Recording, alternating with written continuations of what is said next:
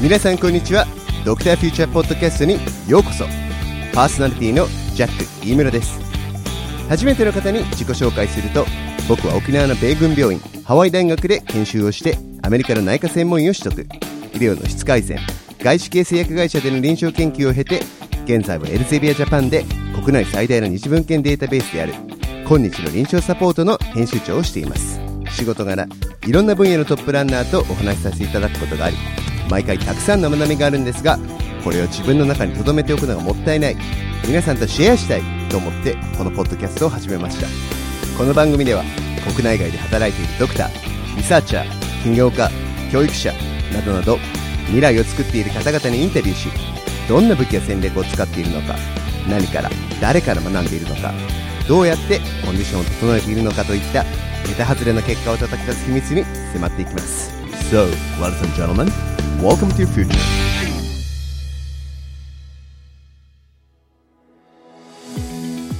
第5回は安倍義則先生をお迎えしています先生は2015年に東京大学医学部を卒業され東京大学附属病院東京都健康長寿医療センターで初期研修を終了されましたその後2017年に共同創業者としてユビーを立ち上げ代表取締役として日本中を飛び回りながら診断 AI の開発と週1回の外来診療を続けられています今回は大学受験医学部の学生時代ルーチン情報源に始まり東京大学食事部を通して学んだビジネス思わぬところで生きた無駄ゴール設定ナロー AI や自然言語処理の特性や限界ポスト AI の医師の役割世界進出への夢などなど非常に勉強になる内容が満載です聞いていただいた最後には安倍先生のポジティブなエネルギーとでっかい夢に触れてリスナーの皆さんも何かやってやろうというガッツが湧いてくると思います I hope you enjoy listening to it Without further ado Here's Dr. Yoshinori Abe The co-founder of Yubi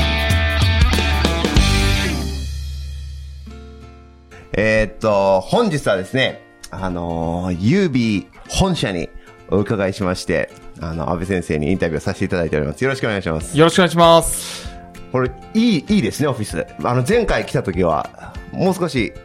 こじんまりしたところでしたけども、ありがとうございます。ちょっと緑も増えて。緑も増えてええええええ気持ちいいですよね、ここの空間。前のとこも気持ちよかったですけども、あ、あ、あ、ありがとうございまます。あ、あんまオフィス前としてなくって、そうですね。うん。ちょっと、まあ緑、緑ですよね。緑がありまあええ 緑なのか、それ以外何かありました。うん、ま あ、まあなんかね、あの、オープンだし、ああ、なるほうど。んなるほど。確かに、パーテーションとか特にないので。うん、やっぱりええこういう、何かな、まあ、半分、まあ、カフェほどじゃないですけど、まあ、半分カフェ的な雰囲気もあって、ええ芝生もあって。ああまあ芝ちょ生っと芝生あるんですかあ、あ、さっき奥までいらっしゃらないあいでいですす。ね芝生あー芝生とあとバーカウンターもあります。おー、いいですね実。はええあれないですか、あの、サッカーのあの、ああよくやって る。なんか西海岸オフィスあるあるみたいなやつ。はいあ、でも卓球台あります。卓球あるんですか卓球台あります。お星ー。先生、後ほどよろしけ れば。じゃあ、ええなんかボコボコにやられそうやいやいやいやいやいやいや。で、えーっと、2周年ですよね。 2周年でございます。ええ。おめおでとうかごげざいさまますで。ありがとうございます。ありがとうございます。 2年。 2年ですね。どうですか長かったですか短かったですかそうですね。長かったですかね。長かったですそれで言う初期研修の2年とどっちが長く感じましたと。なるほど。いやー、でも初期研修より長いですかね。お長い長い。ええ。来い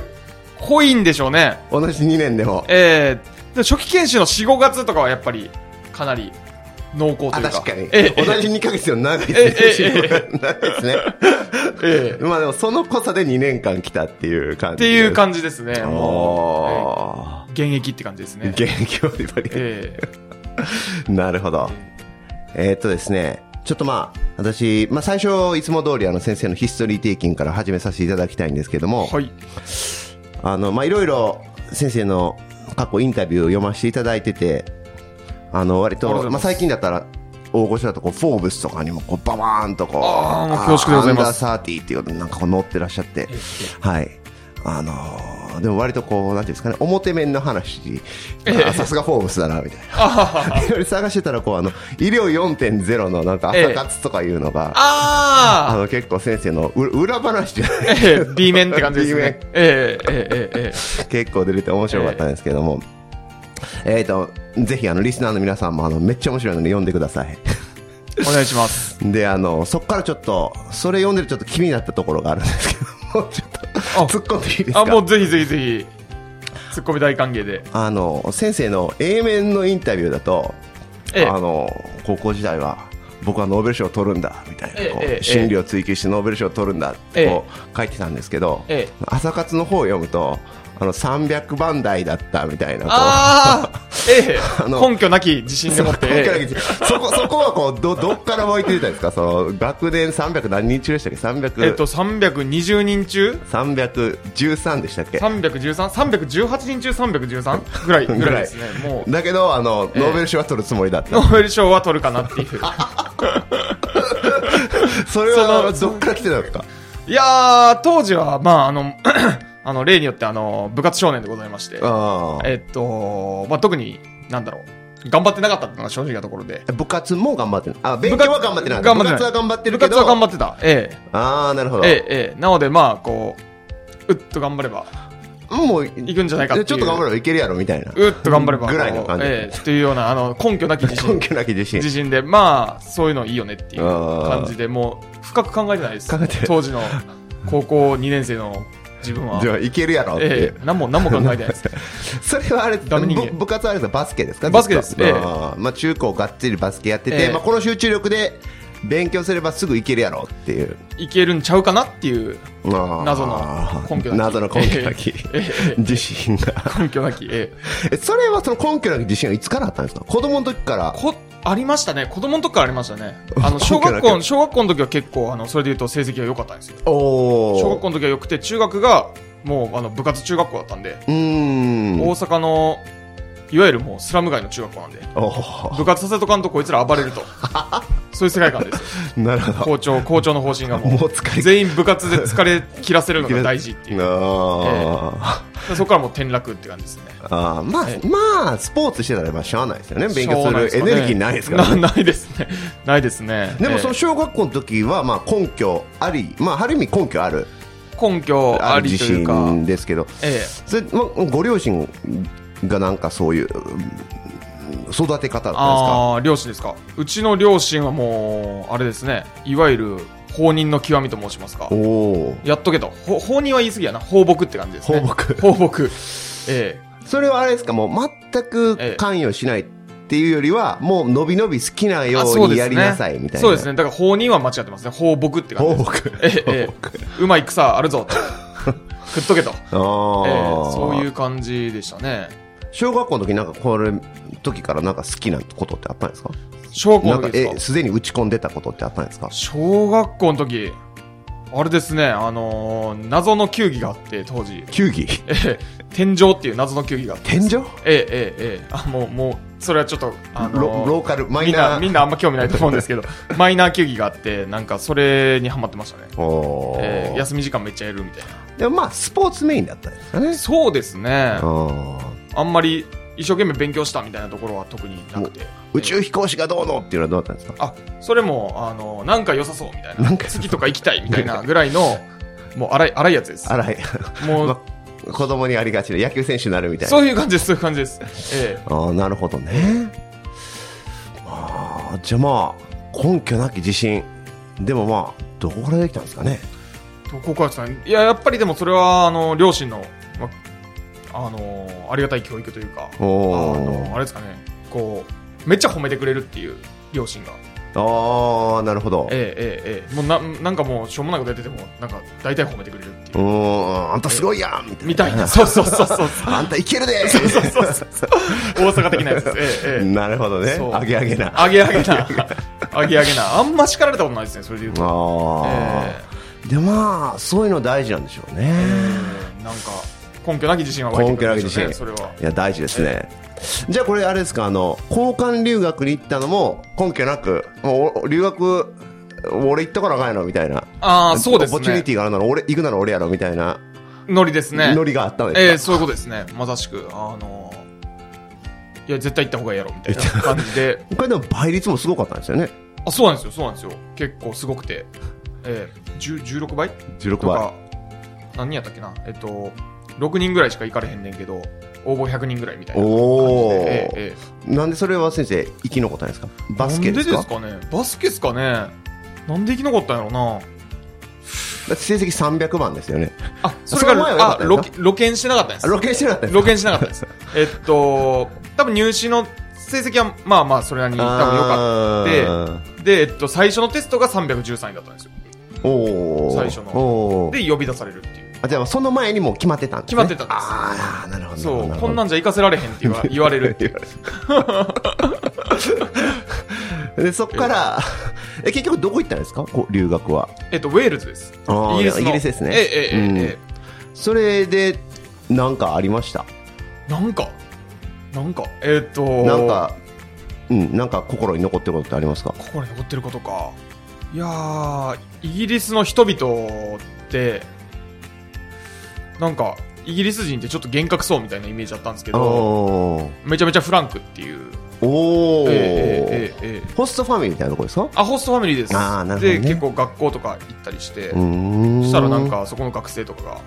なんか結構絡んでくれるみたいなへえでまあすでに結構あれですね、まあ、高校1年生ですよね高校1年生ですあねーでまあかなりまあね普通の高校1年生とちょっと違う経験ですよねそうですね。まあ、多分これをお聞きになってる皆さんはそんぐらいの経験されてきてるかもしれないですけどう、んええまあ、あの、僕にとっては、公立高校ではあんまりない。まあねええ普通、はまあうん高1ではええええおーえええそのおかげで残りの高校生活って変わりましたえ残りの高校生活ですか。どうでしょうね。結構、それで、なんやろな、日本で、こう、ずっとやっていくぞ、みたいな、ところだけではなくなったかもしれないですね。ああそれで言うとなるほどね、ええええええちょっとなんていうかグローバルってこうだよねみたいなところがインストールされた感じは、うんまあ、なくはないかなっていう確かにそうでしょうね、ええええまあ、ええ16歳で行くと多分、うん、そうなんやろな、ええええええええ固まる前に行くとやっぱりそうなんでしょうねなんか残るんでしょうねあ残るかもしれないですねそれで言うとあーうん面白いなええで先生まああの共同創業者の久保さんと同級生で、えまあ、受験を受験勉強を始め、え始めましたねでもまあ現役の時はあのうまくいかずそうです、ね、理想通りにはいかず、理想通りにはいかずですね阪大にえ行かれえて行き、ました理学部部ですね、えええええええでそこで先生こう違和感を感じてたってこうあのそう書いてらっしゃいましたけどええ違和感ってどんな違和感だったんですか、えなんですかねなんかこうやりきってないぞ感っていうのが一番でかいですかねそれで言うとやりきってないやりきってないぞ感というかおーなんかこうでも受験勉強頑張ったんですよねやりきったんですよね受験勉強やりきりましたねやりきりましたええでなのでなんや受験ソルジャーとしてはそれなりにいったなと思ってたんうですけどんなんかなんやろなやっぱり結果としての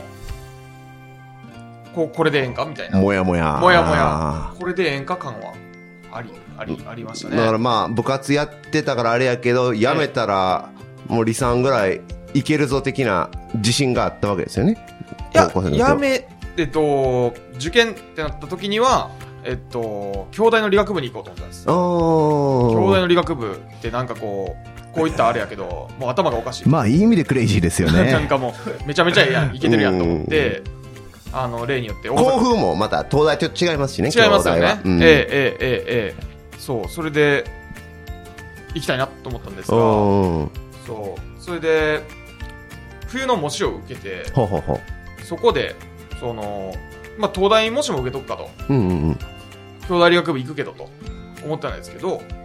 そこで思いのほかいい結果が返ってきておおええ、でそうなるとちょっとオプションとしてもうちょっとよく考えた方がええんちゃうかってういうーんことになると、ほんまに理学でええんかとうんうんうんうんうんで僕結構せっかちなんですぐ役に立たないと嫌なんちゃうかっていうなるほど。そうあの数学とか物理とかって一生懸命研究して役に立つにちょっと下げちゃうっていうまあ、100年後とかでなりますよ 100ね年。後とかになるじゃないですかこれちょっ とあれやなみたいな検証できへ数ん学とか多分200年後。 200年後とかになるじゃないですか。きついなと思って医学めっちゃ早ないうん役立つ速度が速すぎるやろと思っうて、んこれはちょっとそのオプションこの高3の時点で消しとくとやばいぞとおお京大の理学部行ったら多分医学わからないじゃないですかまあそうですねまあ医学部にその理学部出身のまあ方うんいたりしますけどいわゆるその医学の実情みたいなところって深くわからないですまあ基礎側にですもんねまあにやっなりまぱりどすちよらねかというとええええええなのでよっしゃじゃあ甲子園やとおいおう世界観 でまあ京大の医学部受けるよりは、ええ医学部行くなら東大にしよううんと思い、で、ええまあうまくいかなかったんですけどおおなるほどまそあうまあ現役の時はまあそういうこともありますよねええうえええええんえ英語が2点しか増えなくてびっくりしたんですけど 2ヶ月死ぬほど勉強したんですけど2点2点しか増えない55点から57点になって 何だったんだ何だったんだ意味ないやんと思っ てええまあ確かにそれやったら確かにそれで理学部行ったらもやもや残りますよね残りまましたね、あうんそうですねそうそうそうあのあれあれなんですけど後期のあの後期半大医学部に出すほどのセンターの点数がなかったんですよまたおーこれまたでセンターもまたセンターまた別物です別し物でねすねシンプルに苦手だったんでうんうんあので半大理学部に行っていやでも医学一回やらんとあかんのちゃうのっていうのがやっぱり残ってありてありしあかもー結果としてのやっぱりやりきりが足らんのちゃうかっていうとこうろで、んちょっともう一回やるかと、おえーえええええまあ結果として良かったですか結果としては良かったですね絶対やらんかったら後悔してたよなと思っていて、えうえんえええなるほどでまあ入ってでも入ってで燃え尽きてたんですよ ねえええ燃え尽きました ねびっくりするぐらい、それえ のトランプばっかりしてたっていえ、うトランプばっかしてましたね トランプ以外何してたんですかええトランプ以外何してたかなあと 麻雀っすね麻雀トランえプ麻雀もええええええうひたすらトランプ麻雀そうですねもうボードゲームあとはボードゲームまあ、トランプも麻雀も講義のボードゲームだと思いますけど、まあよ世に言うボードゲームたるものはほとんどやりましもうた。マスター・オブ・ゲームズみたマいなスター・オブ・ゲームよりでしたね。 ええそれで言うと。もうひたすらおーなんかこう他にまあ当時は勉強と思ってなかったけど、うん今振り向き振り返ってみるとあこれ役立ってたなみたいななんか打ち込んでた打ち込んでたってのもおかしいですけどなんか趣味的 なそれで言うとボードゲームですね。 ボードゲームですかいや、あれは、ボードゲーム、ボードゲームは、あのー今めちゃめちゃ役立ってると思いますね。おーいわゆる、その各状況状況に応じて、えー最適な行動ってなんだっけっていうのを判断しうて、ーんまあ、統計的というか期待値的な判断をするわけですけれどもでそれこの行動は分散が高いけど、えー当たればでかいなうのんうか、んうんうん分散が小さくて、えー不確実性を下げれるなのか結構こうか行動によって違うじゃないですか確かにええでも一緒やんと思っておなのーで人生で、うん、役立ってる度合いでいうと相当高い方になっちゃう から実は実は燃え尽きてたようで ようで実はようでええおーでも多くないですか、えっと、会社やってる方でそういう例えばサイバーエージェントの、えっと、藤田さうんんうんうんうんうんは、なんか麻雀好きすぎてなんか社内で麻雀リーグみたいなの立ち上げたりしてる、へーえまああ、確かにね、まあ、思考過程的なところ、ええまあ、それこそ、まあ、指なんて診断じゃないですか。ええええになると、まあ、かなり近しいものはありますよ。まあ、あ言ったら人間の使うロジックってそんなに何パターンもあるわけじゃないのえええで。ええまさしうくん。これが、AI でいうところの繁華という概念になりますね繁華繁華えーのー一個の状況をなんか極めると他の状況にも適応できるっていうああ、なるほど、なるほど、なるほど、なるほど、えなるほど。同じロジックで、ええええええ他の社会問題を解決できる。できるとっか、ていうまあ、あのもっと、あの卑近な例やと、えー、羽生さん将棋のチャンピオンじゃないですか、うん羽生さんチェス死ぬほどうまいっていう、ああれがあ、繁華なるほど。繁華ですね繁華ですへー将棋 AI。はチェス指したら指せないですからね、おえー、ーなるほど。 AI は繁華苦手なんですよ、人間は繁華得意、ああ、なるほどな。面白いな。え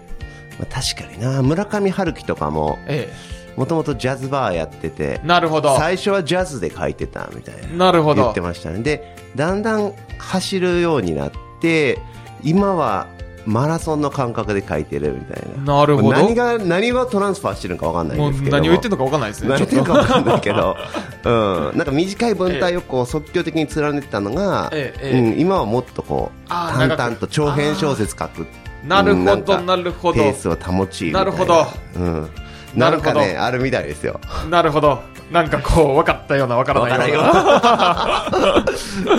ええなるほどねでまあボードゲームも大事だったんでしょうね いやーと思いますね当時がなかったらあれやってなかったらちょっと考え方違うでしょうねうんまあそういう意味では大事だった大事だったんでしょうね、まあ、燃え尽きじゃなかった、まあ、燃え尽きたとこもあるんでしょうけど、まあ、そこえに燃え尽きててもできるようなことってなんか、ええええええええうんなんか本当に自分に合うものあそうだやったのかもしれないですねまあたの楽しいっていうう、んでそこで思考パターンが醸成されてっていうところはある気がしますね医学はあの置き去りだったんですか医学置き去り ですね12年あのあれですねでも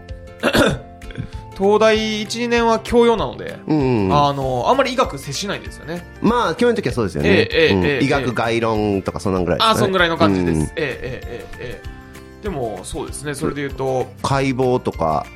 解剖組織とか2、年の最後とかですねうん、そこら辺は頑張りましたかえっと全然ですね全然ですか全然ですねもうダメですねあんまり燃えなかったですね、そこは。えっと解剖燃えなかったですねおー解剖燃えなかったです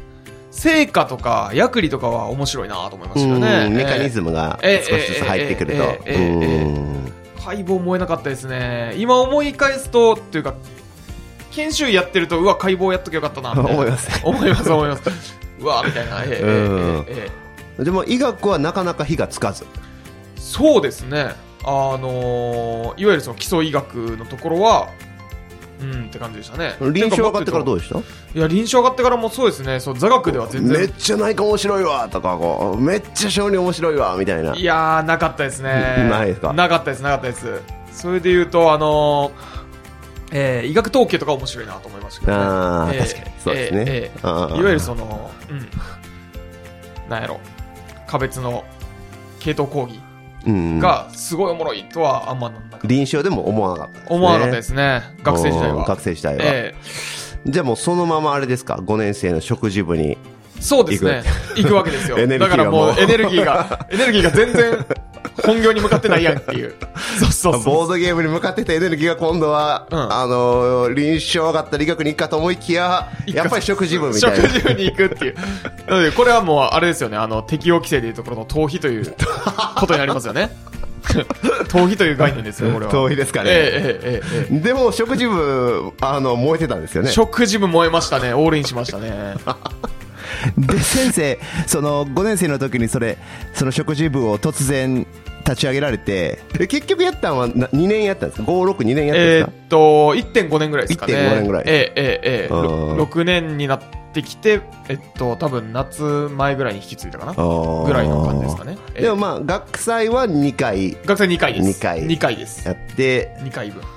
ええ1回目があれですかえっとロールキャベツでしたっおけ、よくご存知で、ロールキャベツを。ロールキャベツええあのーロールキャベツ美味しいやんと。まあ美味しいですねロールキャベそツうで、まあ、何も考えなしで、ロールキャベツっていう。のこだわったんですかロールキャベツこだわり切りましたね。それで言うと。もうどこにこだわったんですかキャベツから何からみたいなえっと、まあもちろんレシピと、うんあと、まあレシピですね、スープと。あースープと、まあ要するにロールキャベツの作り方っていうところ。うんキャベツの素材にはさほどこだわっそてなこいまです。で、ええでもまあえレシピとスープ、えレシピとスープ。まあ、学祭にしてももう十分のクオリティ、ええええ十分以上のクオリティですよねえ、えええええあのー今考え直すと素材の調達とか含めて、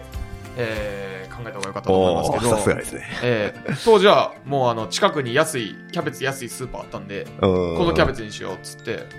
もうそそれベースあそれありきで考案ししましたねでレシもピロールキャベツってええ作るのめっちゃ大変じゃないですかそうなんですよもキャベツ剥がすんかもうえげつないうお破れたみたいいなやほんまにそうですでキャベツ剥がすのめっちゃ上手になったんですけ どでもそれでもね大変ですようんオペレーションコストが極めたからだからコスト意識がないんですよねココスト意識が特に人件費部分ですかね人キ件ャ費ベツ代は見ててもキャベツ代は見てても、そうそうそうそう、赤字になったらおかしいやろっていうのは分かってるんですけど、人件費入ってないんですよね。だかうんらオペレーションコストっていう概念がないですよね。なるほどええ、ええ。まあ、なので、まあ、ダメやったなっていう。お今1年目はまあじゃあそれでええトントンぐらいですか、えっと、そうですね、13万ぐらい売り上げて、えっと、もろもろ込み込みで10万円ぐらいかかってるんで、だから人件費残りの3万円から捻出してるとしたら、多分時給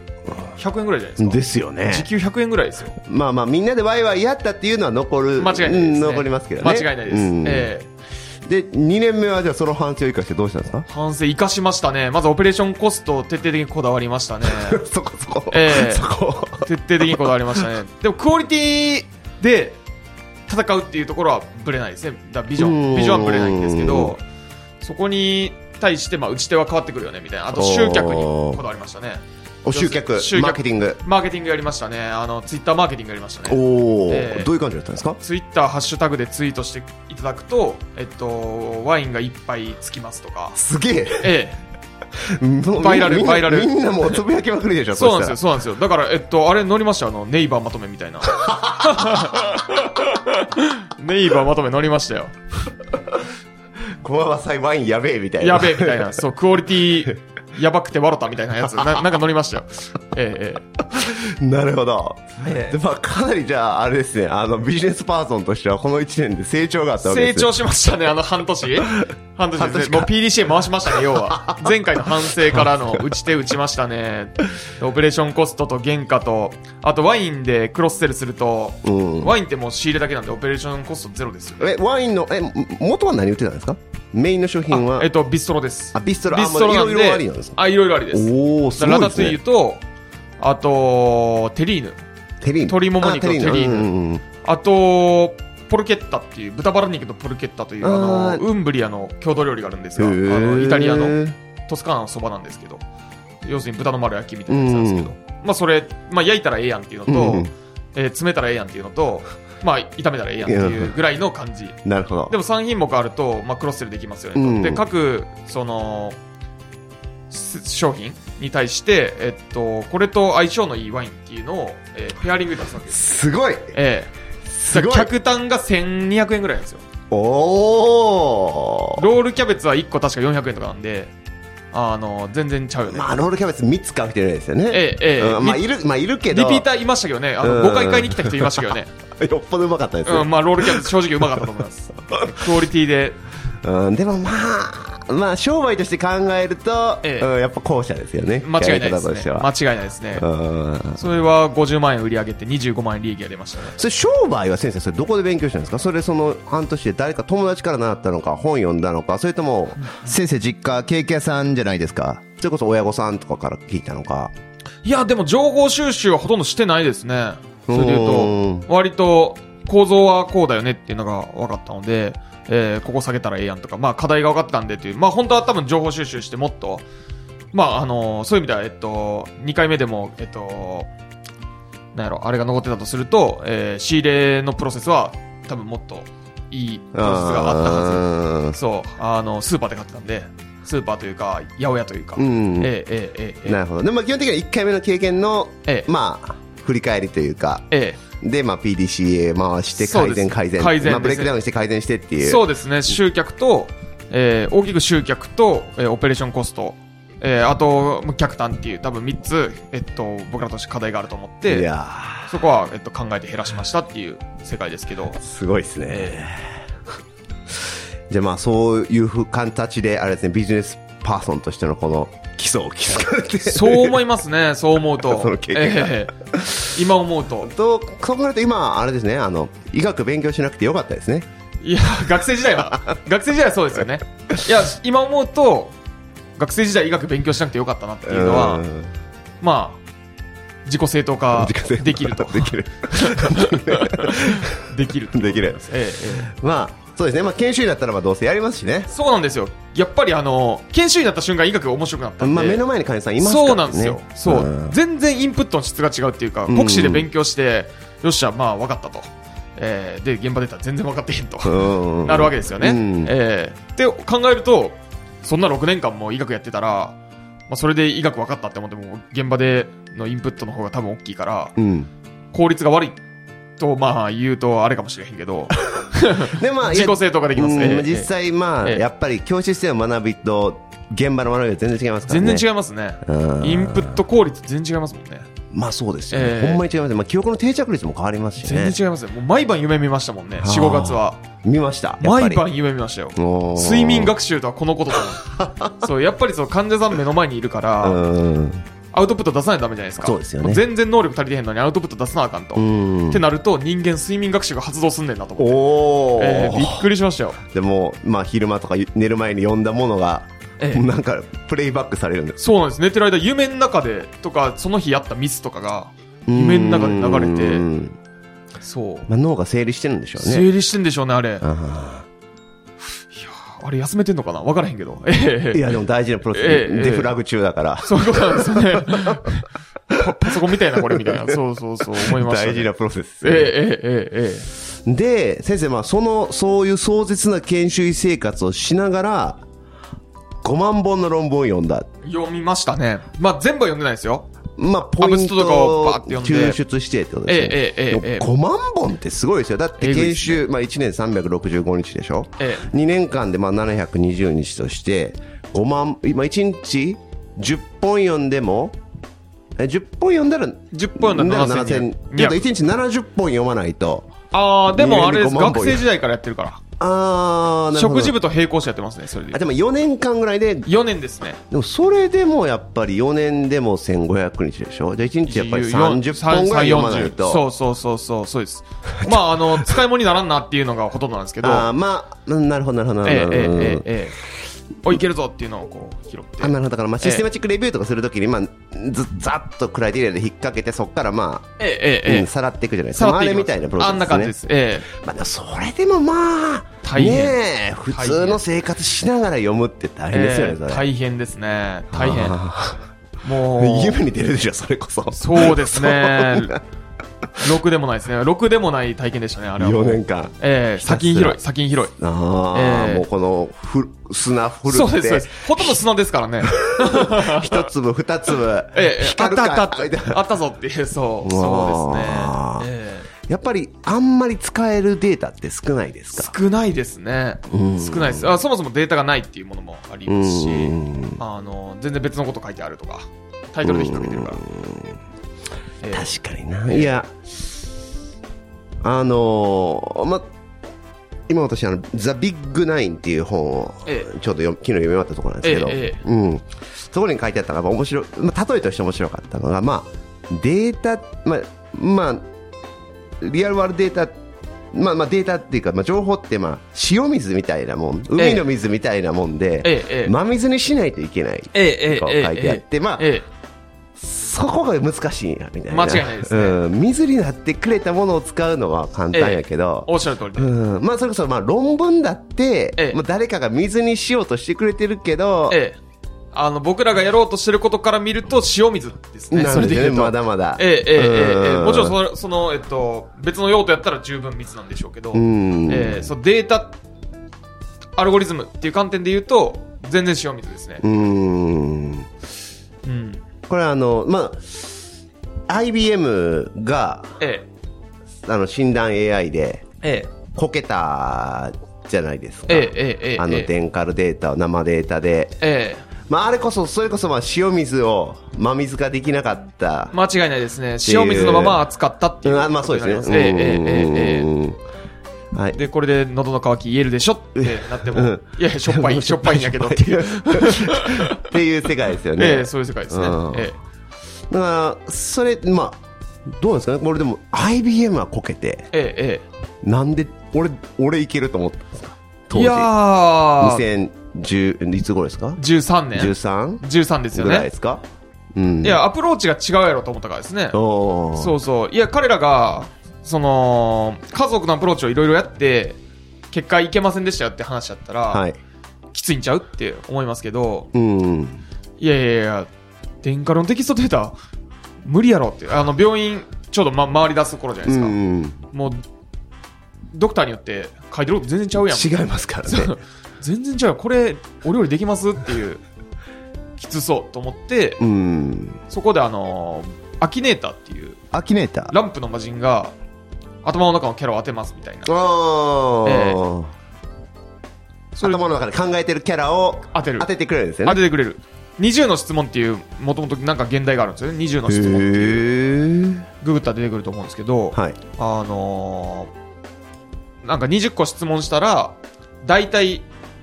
なんかその対象を当てることができますよっていう論理学的なあれがあるんですあ、そうなんですね。ええええええおーで、そいつがアルゴリズム化したんが、その、えー、アキネーターですね。うん。で、これ医療にしたら、まあ、指になると。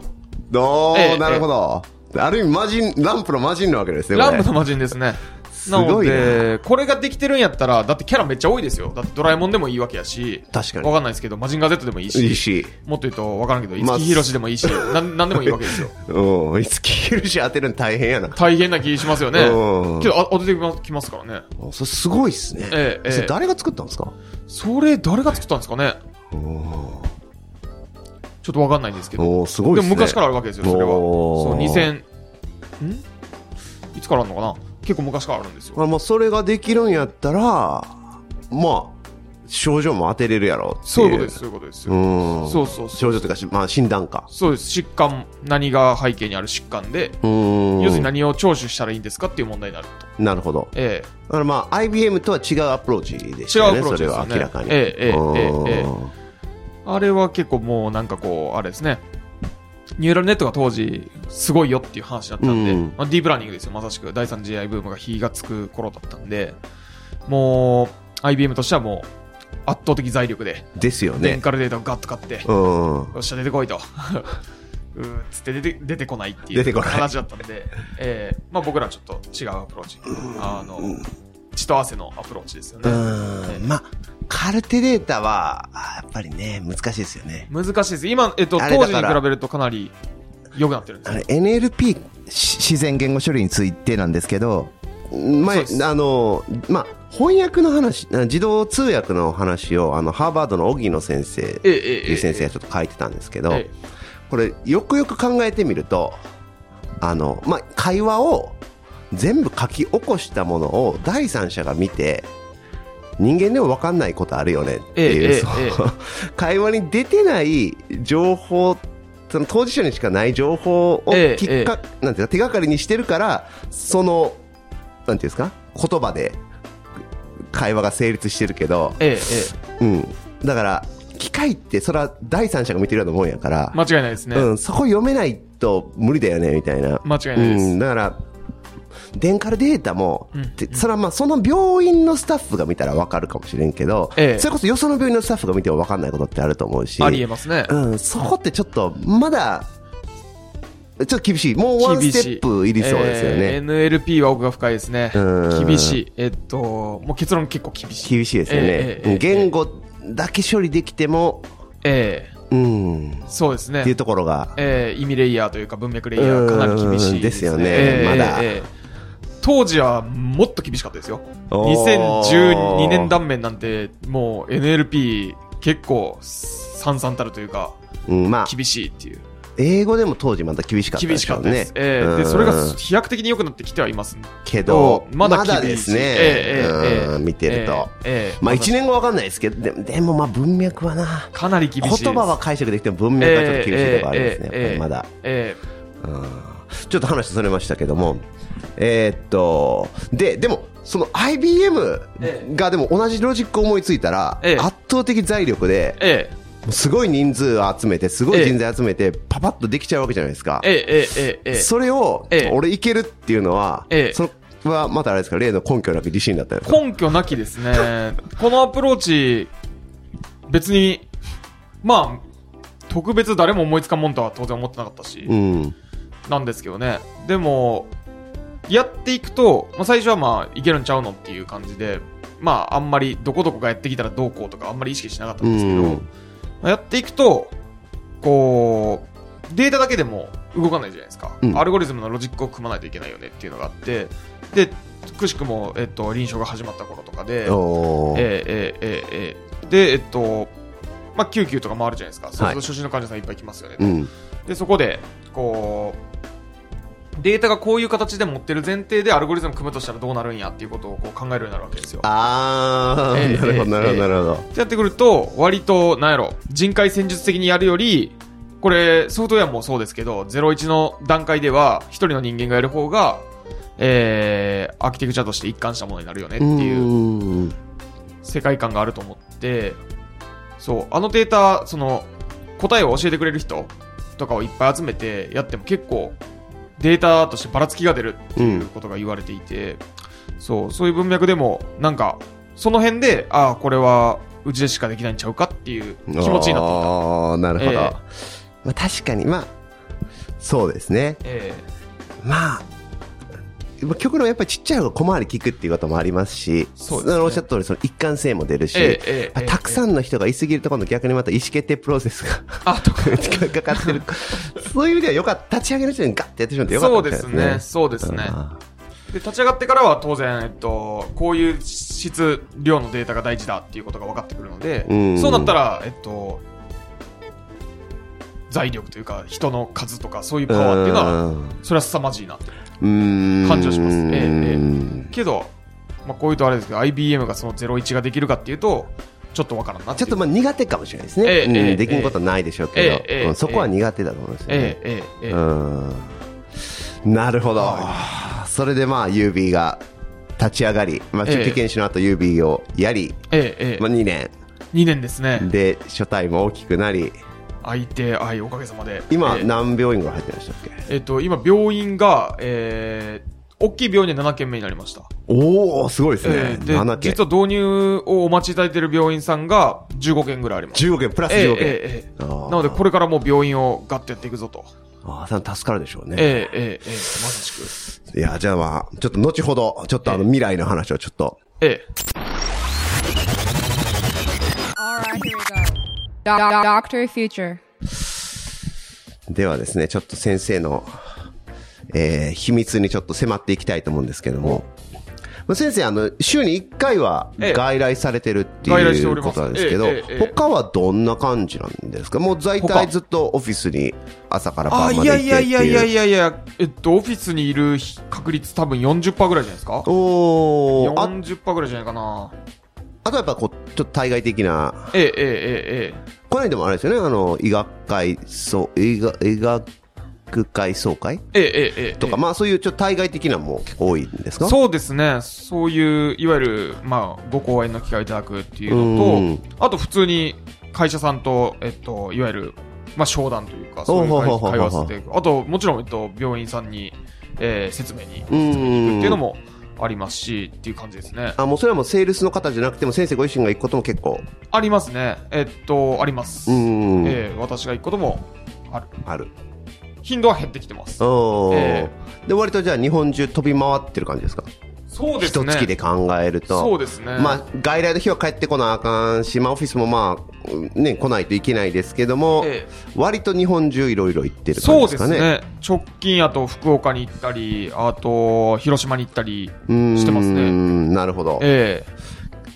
で、でも先生なんか、 ツイッター見てると、Q1 僕引きこもりますって書いて あったんですけど何してたんですかえいやいや、開発ですねあ。開発、もう、も開う、発それはもう、こここでやってるんですか家でいや、もうこちらです。ここで、ここでええ引きこもって、もう基で本的にはまあ、ちょっと沖縄の学会とか来ていただきましたけど、ええあの、まあそういうの以外は、まあ、ええ基本もうずっとそうです開発そうですあーなすそう。まあそういう時もあるありますね。感じなんですね。あのーもうまさしくその病院さんからの引き合いが増えてきた頃だったので、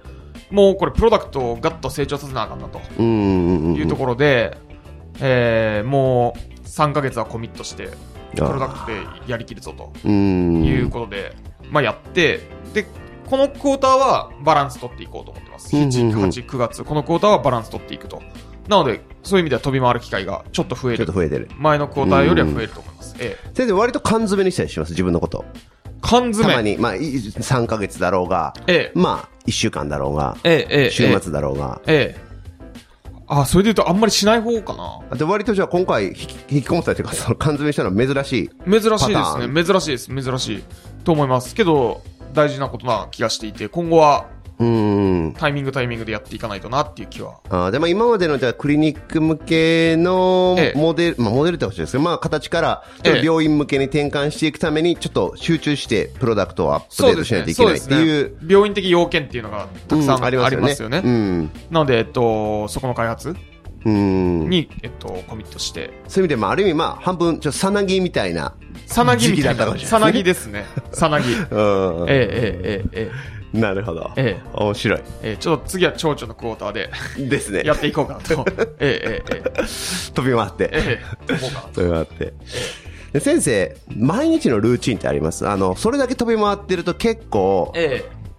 まあ先生若いから大丈夫かもしれないですけど、まあリズム崩れたりええっえてあると思うんですね。まあります起よ床ね時間、就寝時間いやなり、もうまあ本当に食べるものとか、えそういうの中でなんか保ってるものってありますかえ保ってるものか睡眠時間ですかね睡眠時間時間睡眠時間以外はルーチンみたいな朝のルーチンみたいなのとかあんまりないですねないですか、昼そばを大体食べるとかそういうぐらいですかねお蕎麦そばですあの、蕎麦粉の蕎麦ですそば粉のそばですもうそば好きなんですかそれとも何か考えがあっ、、えってとーまあ、考えもありますし好きでもあるって感じではありますねおーあのーグリセミックインデックス低いじゃないですか 低いっすねそばええええええ低いっすねええ要はそうそういうことです、なるほど、え え健康でしょうと健康でしょう、えでまあ美味しいしえ美味しいしそうう私も一年中さっと食べれる昼しそばなんですよ、あ本当ですかええ一年中ですか美味しいもの食べるんですけど美味しいなまあそうですねおーな二八そばとか十割そばとかなるほど夏はざるそば冬はかけそばみたいなですね、ですね。間違いないですね。 はいそんな感じですね。もちろんあの、そば以外を食べる日もあるんですけど、大体半分以上はそばでしょ、そうね。ばっていう感じです。ええなるほどまあどこでもありますしねどこでもあります。はいええ睡眠ってどれぐらい寝てるんですか睡眠7.5。 7.5、ええあもうなは7でもなく8でもなく7.5 7.5です7.5えあえで、まあ、6でも活動は可能っていう感じではありますけど、ーうーん今日6が続くと多分ダメそうっていう。何が落ちてきますかうーん、アウトプットですかね。なんかこう、アウトプットの上積みの部分が刈り刈り取られていく感じありますね。うーんいいアイデアが出ないっていう感じがします。うーん普通のルーチンとかは影響ないんですよ。そうですよえね、えええ研修医の時どんぐらい寝てました研修員の時も7.5お寝てたんですね可能ならって感じでも6うーんまあ6か7.5って感じへえええいや僕も僕も割と寝るようにしててうん寝ないと僕はあのセンター試験が終わった後にえようやく寝れると思って寝てたえらなるほやたらと数学の二次試験の京大の二次試験の問題が解けることに気づいてどなるほどこれ寝ないと解けないんです けど寝ると瞬間でひらめくっていうあこれ睡眠大事やなっていめうちゃめちゃ大事ですよねだからまあ、ルーチンでまあ医療してる分にはいいんかもしれないんですけども、あ多少ええ睡眠、そんな長くなくてもいいんかもしれないですけど、ええやっぱ発想勝負になってくると、そうですねやっぱ大事ですよね。そうですねそんな感じがしますね先生、まあそれで言うと、まあさっきの、あ の、夢見るじゃないですけども、ええええあの、アイデア寝かすの、ええまあ、インプット、アウトプット、それからまあ寝かす、それこそまさに寝かす、うんうんどうやってますかあなるほどえっと寝かすことはありますねなのであの寝かす時もでもあれですねなんで寝かすんだっけっていうのは考えてますねおお。ええええあの緊急性がないからなのか不確実性が高いからなのか、うんうんうん。要するに、えっと、何を追加でインプットしたらこのアイディアっていうのは形になるのかっていうのはお思っおてますだから追加の情報収集がおそらく必要なんですけー。ど、うんうんうん。そうそれはどこにあるのかっていうのは考えますねあーインプットとアウトプットって今どれぐらいの比率ですか先生多分今アウトプットかなりた多いですかねそうですねそうですねアウトプットが多いと思いますね878割アウトプットなんじゃないかな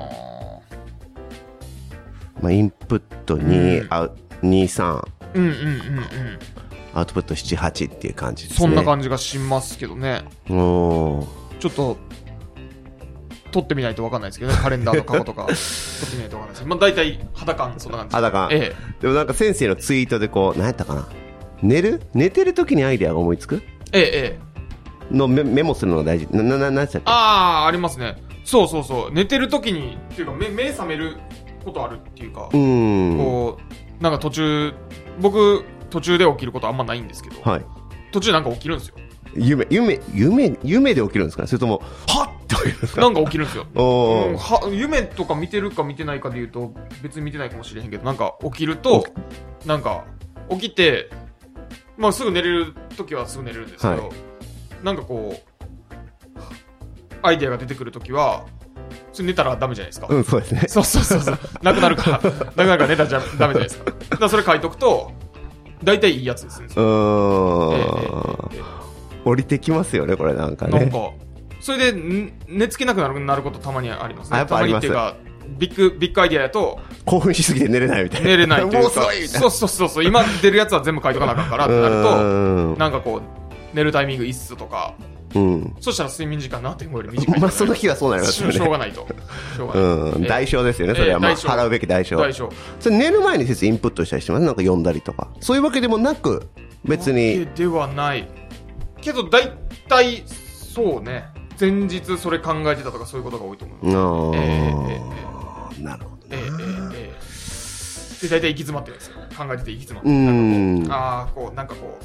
足らんなってなっててまあいい寝るっつって寝て寝た 溶けたみたいな寝てられる溶けたみたいなそうそうそうそう数学者みたいなそうそうそう。それはありますよね。それは残しとかんとと。うんちなみにどういう今インプット多いですか医学にしろ医学以外にしろあ、なるほど。医学で言うと、えっと、まあ、マツケン先生とか。あ、まあ、そう。人が多いですかそうですね。で、勉強会とか。うーんああの、この前広島、そうなんですよ。えっと、総合診療。えーっと、勉強会に行って、で、 あの、鳥越先生とうんうんうん夜お話しして、そう。あこれこのあのデータの制限があった時代にこういう思想でやってあったんやみたいなおーなるほめどっちゃおもろいっていうへえまあ人人インプットが結構今人インプットが多いですね医学は多いって医学は、感じ医ですね学は圧倒的にそうですね、それで言うと、あーあとはやっぱりその外来やってる時のインプうーってんいう感じになりますね、だからうん僕、外来そんな密にやってないからこそ、たまにその週一とかでやるときは、結構、学びが多いですね、学うびといんうか、うんうんそうそううそうんうんあのあんまルーチンっぽくやってないですね。まあそうですえねえ週1だとちょっと忘れかけますからね忘れかける。 そうそうそうそうそうそう。それもあるんですね。でもそこでの体験というか、その忘れかけてる自分としての、その医師としての体験と、うん患者さんの体験、これ患者さんの体験いいんかな、悪いんか うなとか、んそう、こういう説明したらなんか喜んでそう、喜んでなさそうとか、うんうん逆に僕がこう患者さんを招き入れるときに、えっと、あらかじめ情報を、えっと、こういう患者さん来るなって分かってる状態で調べてから入ってくると、医師としての、まあ、体験はいいけどとか、うーんああ面白いですねいろいろ比較自分で実験できるわけです自ね分で実験してます。ええ、そういうことです。ユーザーエクスペリエンスのユーザーエクスペリエンスを、そうです、そうです。うん先生 なんかえーと空白の時間って作りますなんかその睡眠の時に思いつくことが多いっていうことですけど、ええなんか空白か。うん例えばマツケン先生はタコをあげるってあー、タコ。もうなんかタコをあげてるとふっと思いつくとタかコか。すごいあっすとね。思いつくんからとかあとまあなんか移動の時間に思いつくとかあーまあ人によってはランニング中とか、ええ、ええうん、ええ、ええ。それと自転車で移動自る転車ですかええ。あと移動は先生自転車です自動、え移動は自転車です。おおーいい多くはいい自転車ですか、えっと、速いやつです。はいですロードロードロードですええこんなあのええ前傾のやつで、前傾のやつです。おおメルカリで買いました。 意外と庶民的ですねメルカリで、あの、定価13万円の自転車を5万円で買いました。 あー高いですからねロードは高いっす高いうんそでもまあ都内はじゃあ移動基本う。自転車が多いですね。自転車で一番速いですね、自転車が。まあ自宅から何分ぐらいですか20分ぐらいで。あじゃあちょうどいいですねちょうどいいです。なんかその時って聞いてますいや、聞いてないですね。もう何も聞かずに聞いてないですね。僕、あんまり何かを聞くってことがないですね。おおえー、音楽とか聞かないんですよ。音楽も聞かないですかえでもそのー、でも好きなんですよ。もう好きなんです好かきなんですけど、なんか能動的に聞かないんですよ。うーんあまあじゃあまあ自転車こんでるこいでる時はまあ何も聞かずまあ無音です街の空気を感じながら、そう雰で囲す気ね雰囲気を感じながらそうですね。うっていうーん感じですね。それがあれですかね空お白お気に入りの空白の時間みたいなそうですね。結構いいですよね。うん。好好きなんでしょうねえ私、まあ、昔一時期あの空白の時間作るのがもったいなくってええ、えこうなるほど何かインプットしてないとみたいななる恐ほど怖感に駆られた時があったんですけえ。どなるほど。うん、ある時、うん、あのまあ運動してる時ポッドキャストとかそういうオーディオブックじゃなくて音楽に切り替えるとなんかいろいろふっとこうソリューションが出てきて、なるほど。あ、これ大事やなと思ったんですなるほどなるほどはい。なるほど。確かに。そうですね。空白の時間。音楽とかアートとかなんか、見ますかもうその暇ないですかいや、好きですけどね。けど、能動的に取得しないっていう感じがしますよね。今はうんえっと、音楽も流れてるといい、めっちゃいいーん曲やみたいなのがあるんですけど、だから興味があるないで言うとあるんですけど、例えばライブに行くとかはしないですね。まあまあそうですね。えーライブは行ったことないですね、それで。あ一回行ったらももしかしたらハマるかもしれあない。るかもしれない。えーあと美術館とかは、まあ、行くこともあるって感じですね。おえーえーえーーえ。ーでも、能動的には行かないですね。誰かに誘われたら行くそんうじゃないそうですそうそう、かそうそういう感じです。おーえそうっすねええ。もうそんな感じやったかなえ。もう最近、多分ね、年なんですけど。 ーいやいやいや。大体このアラフォーぐらいになるとなんかそういうの行き始めるああ、なるほど。ななんかるほど。みたいななるほど傾向があるんかなと思って。うん感性豊かに。うん、まあまあ、ちょっとまあビジーワークからもちょっと離れてきて、うんちょっと広げなあかんっていうのもあるんかもしれないですえけえ、ど。うん。なるほど。はい。なすいるほど。ま人せん間としての感性体に近づくわけですね。うわーそうあってほしいですね。で、あ、そうですね。で、まあ、先生、本って、まあええ、今、まあ、過去でも、まあ最近でもいいんですけど、最も読み返した本とか、おすすめの本とか、まあ、医学生におすすめの本とかなんかありますなかるほど、最も読み返した本。医学生におすすめの本か。まあ、どっちでもいいです。あの、なんなるほか、どなんかこの本いいぞ、みたいな。ああ。こういうと、あの、皆さんに適用されるかわかんないですね。一番読んだ本か。うーん。OKR かな。 OKR ですか OKR、あの、メジャーワットマターズかな。あメジャー、メジジャーワットマターズ。ャー。グ Google っぽいですね。 Google っぽいですね、それで言うと。ちょっと、うーん、なんやろ。皆さんが読んで面白いかちょっとわかんないですけど、メジャーワットマターズはいい本かうな。ん、別に会社を経営する、まあ、組織を経営しなくても、まあ自分の中そうでですねまあうんまあ、その長期なり短期なりそそでうのすねプランのバランスを取るときに OKR のフレームワークはすごい使えんじゃないか使えんじゃないかって思っいうてますね。先生的に、まあしまあ、会社ではもちろんだと思うんですけども、自分の中でもお持ってますね。持ってますか持ってます。長期 OKR 持ってますね。おー逆に、短期 OKR 持ってないですね。持ってないですかえどれぐらい先生長期って長期先生の長期はどれぐらい長期ですかえ。えっと、死ぬ時ぐらいの感じ ですね。週ぐらいな長いな死ぬ時ぐらいの感じというか、まあ、あと70年以上ありますよねそうなんですよ。だから、結構、人生の OKR。おー、大きいですね。おそれは持ってます。短期持ってないんですよね。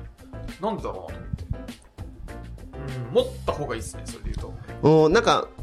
どうなんですかね、まあ、ええ私結構短期で生きてるんですけど、なるほど、なるほど。 3ヶ月ぐらいで生きてるんですけど、なるほど3から6ぐらいで生きてる。あ10年後の未来考えなさいって言われて、いつも昔から言われるんですけど、もう絶対分からへんし、みたいな。ええええええ、10年後は分からないですからね、全体的な状況うは。ん。うん、私大体超短期なんですけど。なるほど、なるほど。うんなるほど。まあでも、まあ、パーソナリティにもよるかもしれないし。そうですねうん。いや、僕は短期 OKR 持った方がいいですよ。もっと多いですか体重を4キロ削減するとか持った方がいいですよ。それで言うと。体重はね。ええええええええ。いやいやいや。でも、先生、まあ自分の中でもすごい、じゃあ長期ゴールが強いんですね。長期、長期、うんのそうゴですね。ここれがゴールだよね、みたいなところあります、ね。メジャーメントは何なんですか ?KPI というか。ああ、そう長です期のよね。 KPI を。何をもって良いとするのか。 KR ですよね。ななはい、70年後に。 70年後に。O があれですよね。あのー一つが、やっぱりその、世の中にいい影響を及ぼしたよねというか、自分がいなかった、いた、で、結構世界違うじゃんっていううーん。状態が O1 ですね。なるほど。ええ、なので KR はえーっと僕が今の仕事を続けていく限りは、えー、我々の仕事によって、えー、天気が良くなった患者さんの数だとかっていうこうとになーると思いまん。すそれで言うとうん。もしくはえっと医療従事者の、えー、浮かせた工数だとかうんうんうんうんうんうんなのでそうそうそう総計になるんで要するにスケールした方がいいよねとか、うんうんうんうん。価値がもっと大きい方がいいよねとかになるこの掛け算が、えーでかいといいよねってうんうんうんうん。感じになると思うんですけど大には結構あれですね家族とかあー仲間と。かうんうんうん楽しいっていうその身の回りの人々との関係性が楽しい状態にあるっていううん。かおなので KR はもしかしたら結婚するとかになります ー。ご予定はないですねやったことないです。ないですそこに紐づいて考えると今4キロ体重を削減するになるんじゃないのあ なるほどね。こうなるほど短期王とかがブレイクダウンすると。ブレイクダウンすると短期王はそうなるんじゃないのっていう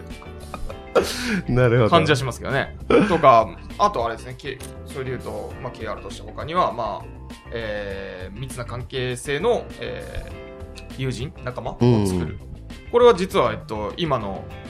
指をやっているっていう活動が、そこに紐づいてるので、うん。指をやると大一と大二に直撃するんですよね。だかうん。らすごくいいと。もう、一つで、 ええまあ一石二鳥。一石二鳥。一石二鳥。ええええええで、王さんは僕は、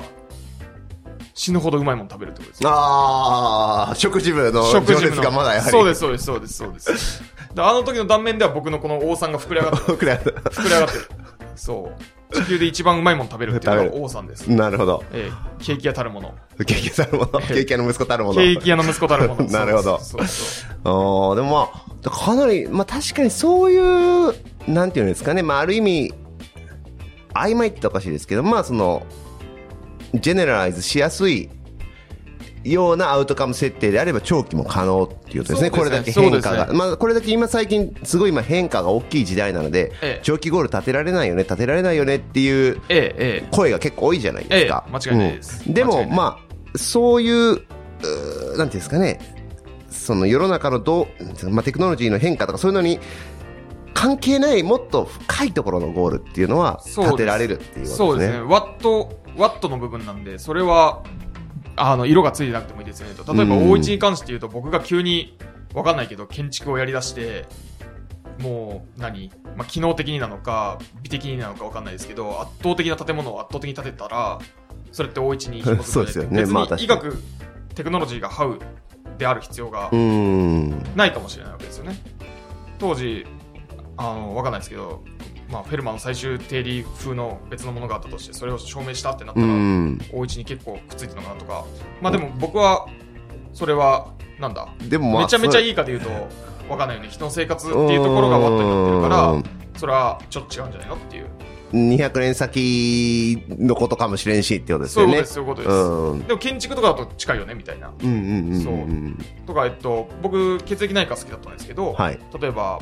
抗がん剤とかが僕の、えー着想で世に出せたらこれは大一としてはいいですよ、まあ結構いいですよね。結構いいです、うん結構いいです結って構いう感じにでなするね。のでなるほど。そうそうそうそうだから何でもいいっていうなんでもいいハウまあまあは何でもいい、ハウは何何ででもいいもいいとなるほど。でもこれ、OKR、まあ、いろいろ本出てますけど、ええええまあ、先生のおすすめとしては、メジャーワットマターズメジャーバットマターズ、っていうかもうあれだけがバイブルだと思うバイブル。で、まあ、他の本はもう全部燃やした方がいいんじゃないかな 噴書っていう、え文章、文書講習。で、まあ、あのーぜひぜひおすすめですね。あの、リスナーの皆さん読んでください。ええはい。えぜひともでは、えー、そうですね。えーっと、次、行かしていただくと、先生に、まあよく英語であの、あなたに、あなたはまあ、最も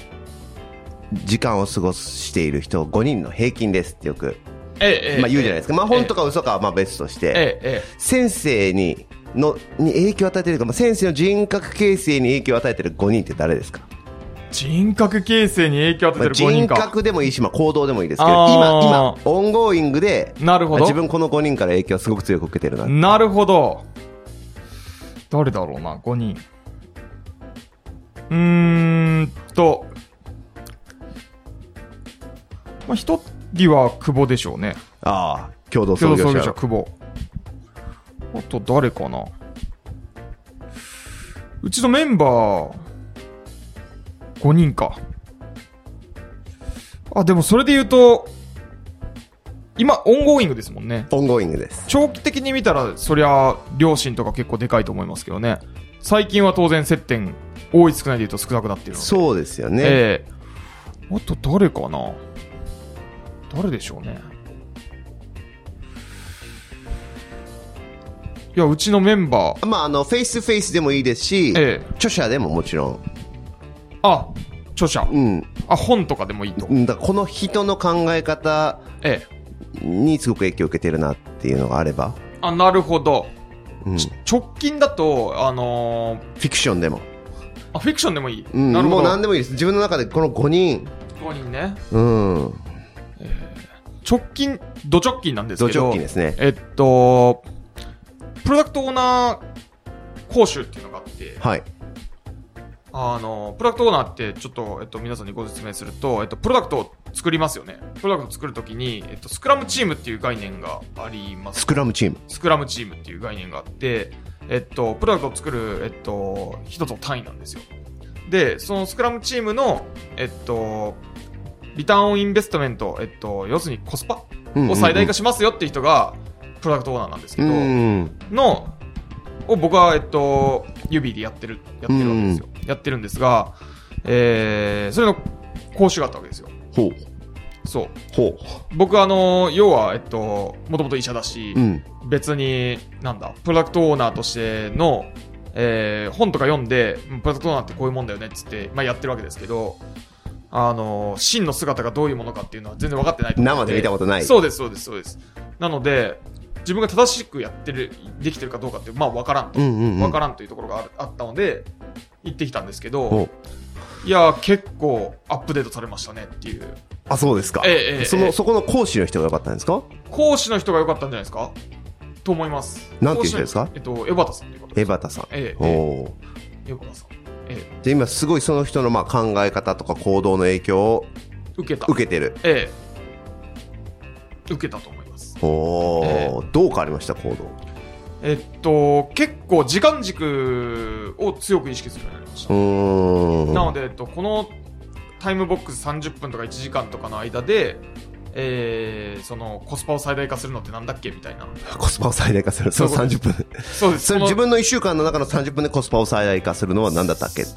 えーっとか、例えばあるミーティングがありますと。このミーティングのコスパを最大化するのああはなるほどなるほどなるほどなるほどなるほとどなかるほでどす。うーんとか、えっと、この空いてる30分、これのコスパ最大化するのはなんだとか、えっと、この人と会ってるんだけど、今コスパ最大化するのはなんだとかですうね。ーんでもう、あの、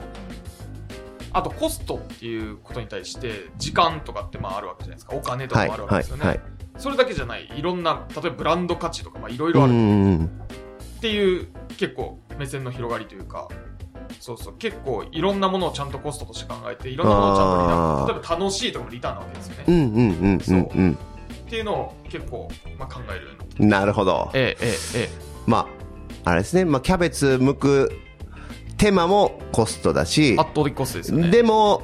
みんなでキャベツ売って楽しロールキャベツ売って楽しかったっていうのもリターンですよね。リターンだ、ええ、ええ、うん間違いないですね。だから、えっと、あの、時間の ROI は、まあ、極めて高かったと。なるほど、ええ別にそこで、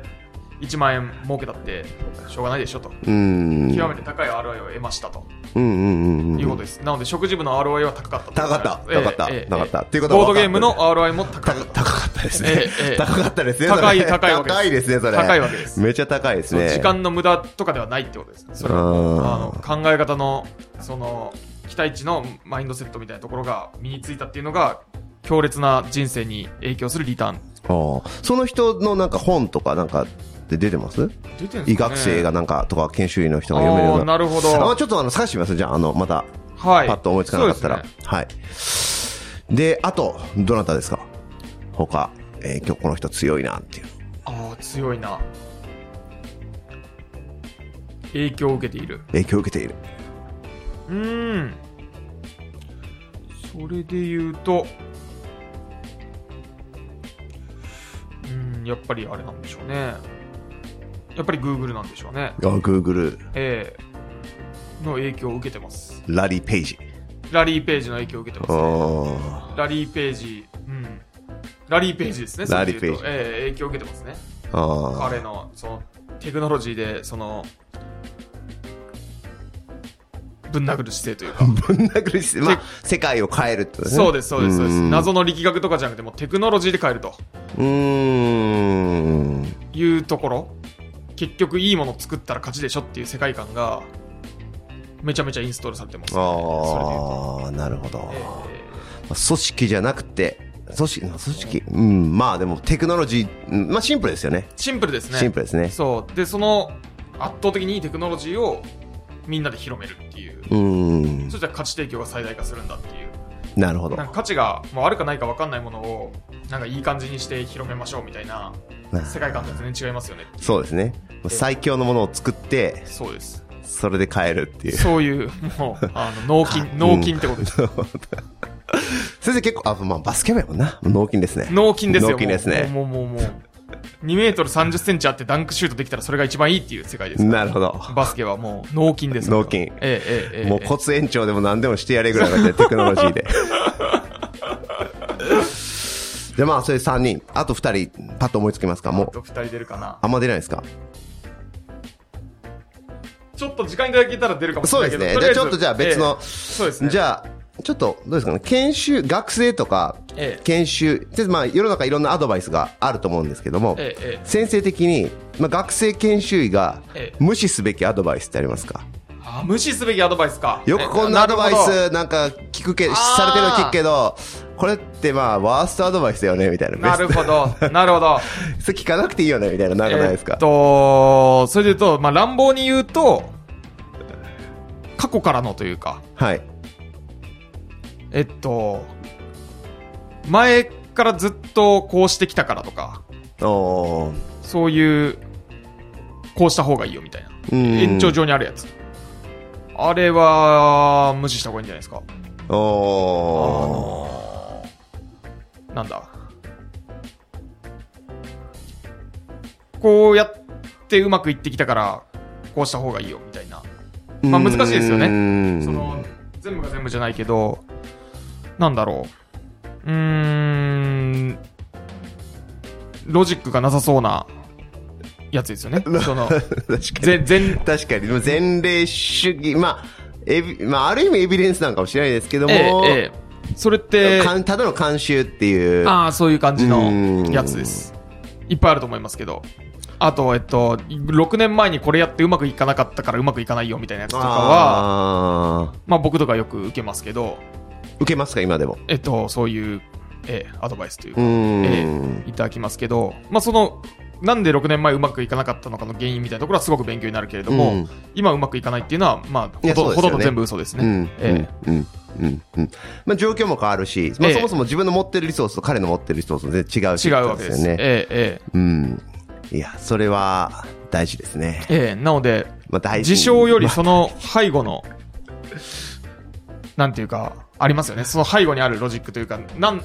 Y, y の方が大事なんじゃないっていうところですよね。まあうん、そこじゃなくええてってことですよね。ええええええそれはすごく勉強になりますね。あーええでも先生、じゃあもう今でもじゃあそうですね、あの無視してる、まあアドバイスっていうのもおかしいけど、まあそういう意見はあるっていう。ありますね。あります。こういうアプローチはうまくいかないんだ。なぜならこうなんだって言われて、えー、まあ違いそうっていうのはいっぱいある。うーん、えなるほど。ええあらまあ何々ダメ、だ何々はダメなんだろうと、あとまあ昔からこうしてきたからっていうのは、えー、えーちょっと立ち止まって考えた方がいい。そうですね、そうですね。無視すべきというか、立ち止まって、その背後にあるものを見に行った方がいい気がしますね。なるほどねえー、えー、え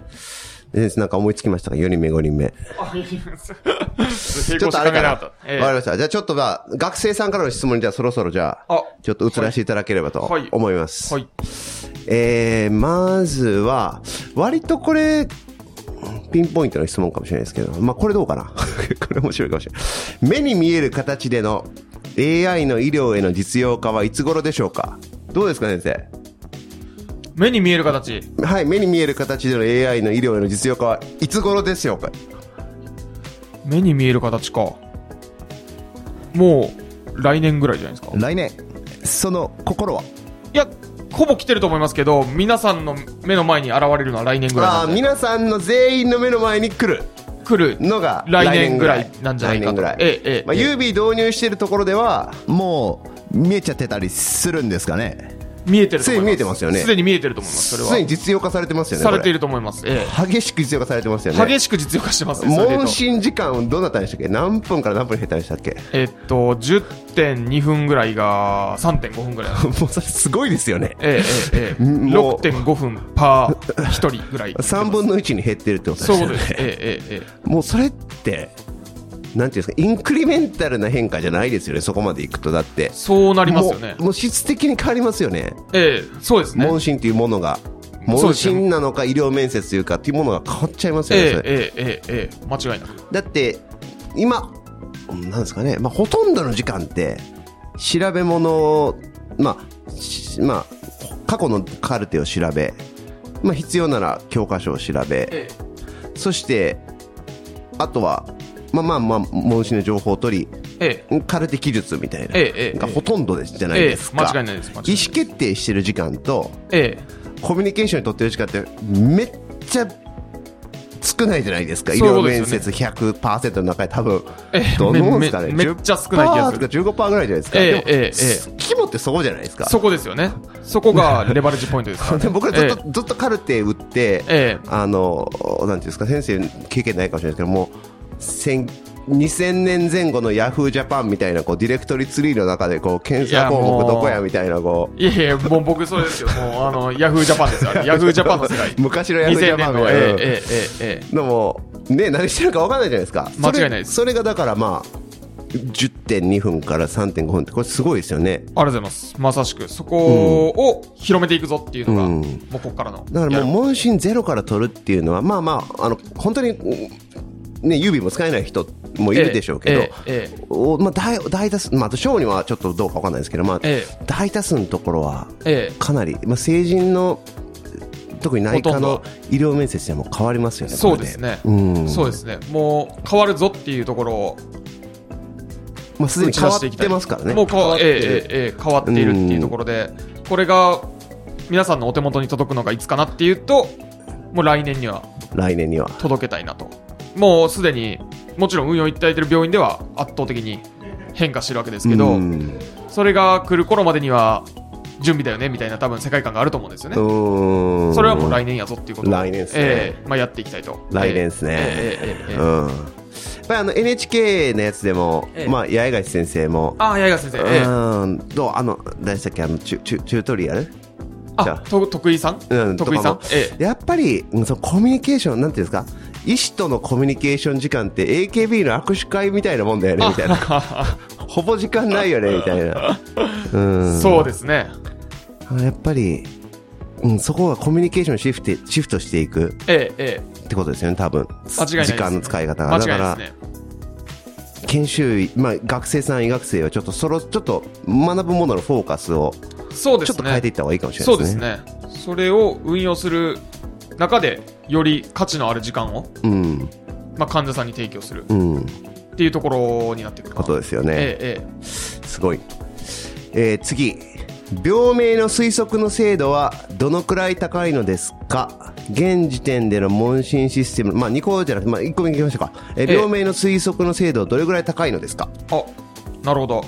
えっとうちのその病気リストの中で、えっと、今そのうちのプロダクトだと、まあ、10個出すわけですよ病気を、はその中で医者が一番上だねっていうチェックをつける確率これは43%ぐらいですおーというとまあえ10個病名が出てきて一番上ってなると43%一番上その10個のトップに出てくるトやッつプに出てくるやつがその当患たる確率が当たるそういう43ことになりますじゃあ今4割ぐらいってことですそかねれで言うとそうなんですけど問診の段階で1個に決める人ってあんまりいないじゃないですかいないですね、ええいないですね、まあ、い一応、なんていうんですか、必須まあ問診と診察で、まあ、ええ6割から8割はあ、ええまあ、ええいけるっていう、まあ、ええ問診だけで何割いけるのか、私、分かんないですけどね、そうですよねうん医師が問診だけでやったらどんなもんなんかな、どうでしょうまあね、まあ、診察なしやと、まあ、6割ぐらいえかもしれないですね。えええうんまあ、僕らとして大事にしてるのは、えっと、上位5個うんとかにそれを入れていくっていうことですうんうんねうんなのでうんまず問診断面で言うと、まあ、大体この上5個の鑑別疾患鑑別疾患が大体正しいよねっていう上位5個で何パーぐらいということで92%おですそれすごいじゃないですか、ええええなのですごいじゃないですかそうなると急にまあ入ってくるわけですうーん今後はそれをまあより高めていくっていうのとそうですね、上位ええ3個で90%パーとかやったらすごいですよね。結構すごいですよねうんええまさしく1位が多分100%になる日は来ないと思うんですよまあ、そ、そこ来ないでしょ来ないと思うんですう。まあ、診察だけでは、あ、診察じゃない問診だけではやっぱり限、ね、100個はいかないから。 100はいかないと思うんです。だかうらん上位3、上位5とかで、うん。えーまあ、参考になるような、うんえーまあ、病名リストを出していくっていうことがおー大事かなと。かなり高いですね。えーえーえーかなり高いでありがとうございますね。で、し改善点。あるんですか現時点でねもうもう、まあ多分今、改善点であれば、多分現在改善中なんでしょうけど、もちろんです。もう未来英語を改善し続けるわけです。ですよねえープロダクトたるものうんでなもんまあですが、何が今、改善点えっとですね、今、直今近で一こ番れ、直し直してるんだみたいなああ、なるほど。これ直すのに燃えてるっていう燃えてる、んそれで言うと、病気のリストを完成体にすることですね。ああじゃあまあ割とコアのテクノロジーのとこそうろでですすねね。あのー今って、いわゆるその、二次救急ぐらいの病名流度で入ってますけど、はいしかも、えっと、この病気のリストが完成体なんですよっていうことが、まあ、言えるかどうかってことですよね。要するに、こうーの、んえっと、僕らの病気、例えば、今、1200個ぐらいありますけど、はい1201個目は存在しないんですかっていう。うーんまあ多分まだ存在するでしょうね。まあ ICD10 でいくとまあす分ければむむっちゃ分けれますからね、ええ分ければ病名だってそうですん、あの、分かれるんはまあいいんですよ。この、えっと、病名 ID900 番のやつが、実は、えっと、900の1、900の2、900の3、900の4、900の5、900の6を持ってます、みたいなのは、うーんまあいいと思うんでなするほよ。どなるほどカバーしてればですそね、うそうそう、カバーしてれば。でもカバーしてないやつがあると、まあ困ると。まあね、まあ、どこまでやるかですよねそうなんです、そうなんです。いや、どこまでやるかなんです。いや、いやアフリカにはこういう病気あるよとかね、うん言い出すと、きりないんちゃうとってかいうまあプライマリケアの病名でまあよくある病名と二次救急でよくある病名と、まあ、大学病院とかまさしくまあ難治症、ええねな難診断症例とかありますねちょっと違いますええ5集団変わると必要とされる診断のまあ事前確率が変わるってい事うの前確率も変わりまあすしねりますうね。んあと当然取り扱いが変わるけど、多分大学病院で扱うものはこの900の3とか900の4とかになってる、そっち側ですよねこいつの小分類だとかっていううん概念だと思ってるので、全く新しいものっていうことはおそらくないだろうと。まあそうですね、そうですねうんうんなので、えっと、ここの、えっと、部分を、まあ、いわゆる、まあ、過不足ない形にしていくってことが、漏れがないっていう意味では大事でなるほどなるほ、ここにたくさん、この病名 ID900 に死ぬほどデータが溜まってきたら、こいつをまた、なんだ、えっと、枝豆みたいにしてですね、枝豆の中の豆みたいにもうしてちょい割るってこと割るってことです。ええうんええええなので、それは後から、あの、データの調理は可能なので、うんあらかじめ入るこのい出口側の病名がちゃんと過不足ないっていうことはすごく大事なるほどなのでこれはもうほんまに総合診療医の先生方ともうディスカッションさせていただいてもう今松木先生とかもそうですけどがっつりがっつりアップデートしますっていあうーところですねええそれがまたあれですかその Q1 のアップデートだったんですかね Q1 の時にええアルゴリズム変えるっていうのはそれだったんですか、あそれも結構大きかったですねそれも大きかったですけけどどまあ今でも ゴンオンゴーイングでもさらに充実させさらてるに充実させてるってところですええじゃあまあますます診断の流度が上がるっていうことですね上がり売りますねええあすごい、ちょうど次の質問がいいですけど、AI による問診はいろいろな側面において人と同じレベルになり得るのでしょうかいろいろな側面うんなんか含みがありますねなるほど含みありますね。えっと、聴取する特徴量としては、えー、まあ、洗練された人間みたいな情報を取る。例えば、この人は、えー海外渡航歴取った方がいいよねと思って取るとか、うん長寿飼育歴取った方がいいよねと思って取るとか、うんうんうんっていうことは可能だと思うんでうすね。ん一方で、えっと、そう、コミュニケーションプロセスすべてが、えー人間と同等になることは、もちろん全然ありえないと思って。現段階ではえーありえないというか、そもそもインターフェースが違いますよね。うんえーあのー、 iPad ですもんね、えーえーうんえーえー基本えーなので、まあ、いわゆるそのグラフィカルユーザーインターフェースなわけですうよね。んで、えっと、人の問診っていうのは、えっと、バーバルユーザーインターフェースですようね。んえっと、言語なので。で、そこには、えっと、当然、患者さんがおっしゃっていることはこういうことなんだけど、まあ、さっきの、えっと、自然言語処理の意味レイヤーの話話題とかも入ってくるわけですよね。なので、グラフィカルユーザーインターフェースで取るものは、えっと、当然、えっと、解釈にブレが少ないものになるので、まあ書くか書くっていうのは書く書くんじゃなく、まあ、タイプしてもらう文字で入力してもらうという時点でまあすごいその人の持ってるもやっとしたイメージを集約してもらってるわけですよええね。そういうことになりますね常に整理して、ええうんなのでそこが、えっと、いろいろな面において、そう、そういう意味では、えっと、一緒にはならないです。あのユービーをペッパー君に搭載してペッパー君が「今日はどうしましたか?」みたいなこう会話をしするとちょっと、まあ、また厳しいってことですよね。だから、厳しい患者さんがじゃあ、もわっと話してきたときに、ええそれを処理できない、そうですねよ主訴の部分に関しては僕らはそのもわっとした主張を、うんえー解釈することにあの全力を注いでるわけですけどこれが毎回毎回になっちゃうと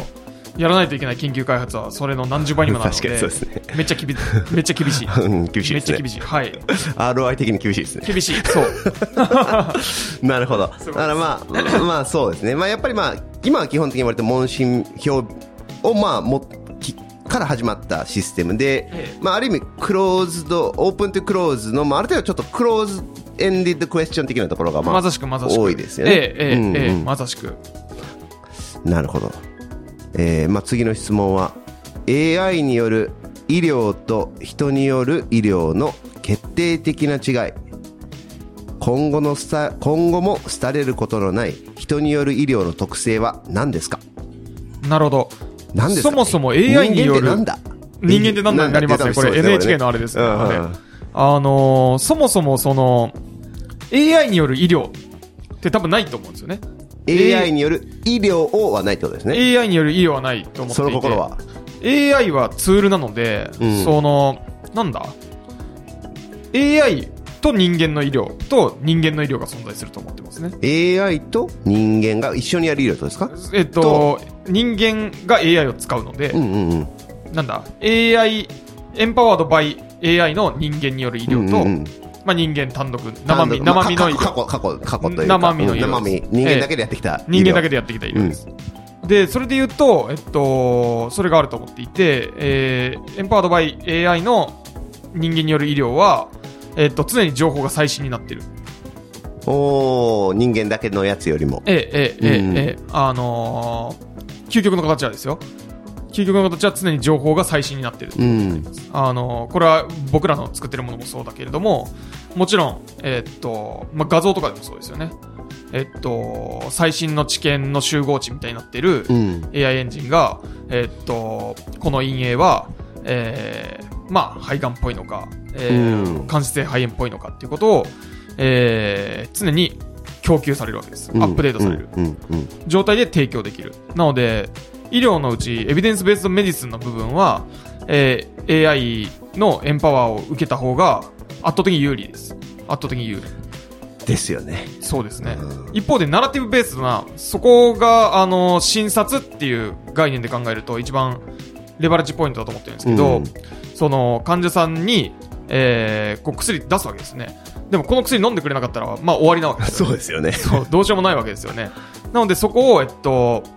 内服させるっていうことは、もうコミュニケーションでしかなし得ないわけですよね、原則は。そう。というか、えっと、他の方法があるかもしれないけれども、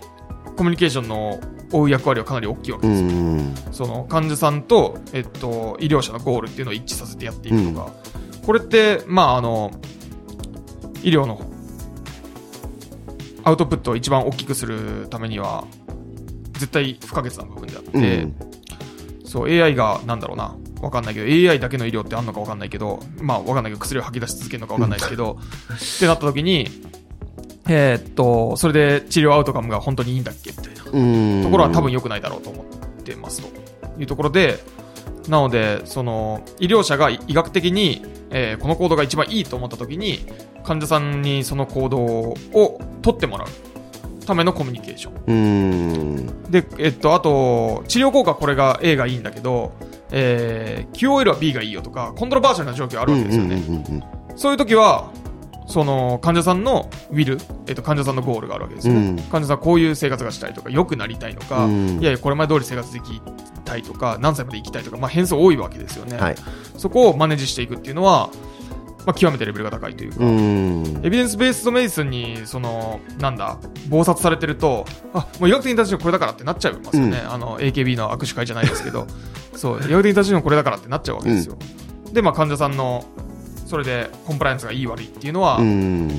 まあ本当は大問題なんですけど、そこまで目向かないですよね。そうですよね。まあまあまあ、無理ですよね。現実問題として。現実問題ですうね。ん。ええ今の時間的制約の中では。ええなんで、ようやく医師のアウトプットが最大化するタイミングが来てると思います。えおー、前向きですねえ。間違いないですね。前向きですね。ええええまあこれ、まあ、例えばまあ2040年とかわかんないですけども、まあ、ドラえもんみたいなのができたらちょっとわかんないですけど、まあ、それまでの、まあ、こういうんナローなえ AI の時っていうのはやっぱりでも患者さんがこんな生き方したいみたいなこうバクッと言われてもとかこんな仕事してるんだとか娘がこうでねとか近所にいるとか遠くにいるとかそんな話はやっぱ理解できないじゃないですか間違いない今の AI は間違いないですうんそれが何を意味するのかええええええ うんえ苦手っていうことになります、うんそれは AI にとっては今だ極めて、ええうん、ナロー AI にはちょっとまだ難しいので、なんかそこはやっぱり、まあ、人間でないとできないですそようですねね。そうですねうんなので、なんだろうな、AI ってこういろんな解釈があるから、えっと、そこに時間軸の概念とかが多分なくて、うん AI の究極進化系はこうだみたいなのがあった りするわけですけど、とりあえず今動いてる世の中にあまたある AI は全て Excel のやばいやつだと考えた方が多分いいと思ってます。うん Google とかもそうで、まあ、巨大超巨大エクセルですよねそうそうそう、ん検索性能がやばいやつなわけですよね。なので、そう考えた方が生きやすいと、生きやすいというか、うんまあ実情に即してると思いうます。んとなるとまあやっぱ り、まあ、医学生研修医、まあまあ最まあ、今、まあ、ガイドラインとかもエビデンスが、まあ、最低限もちろん、ね、抑えないといけないところはあるけれども、まあ、今後は、まあ、そこを超えたところに、まあ、人間の価値が出てくるってことですよね、ええええうんそこは当然そこはもうき当然やし、まあ、機械がやってくれてじゃあそこをじゃあ、まあ、目の前の生きてる患者さんの生活一人の人間っていう患者さんですよね、ええと、まあ、どうフィットさせるのかってそういでうすとねころええですかね。間違いないですね選択肢が最新になってる状態で選択肢が古いともうや 嫌じゃないですかそうそうですねもう嫌なわけですよそうですそう選択肢が最新な状態で一番いいものが選べるのがうん大事っていうことですねなるほど、えええ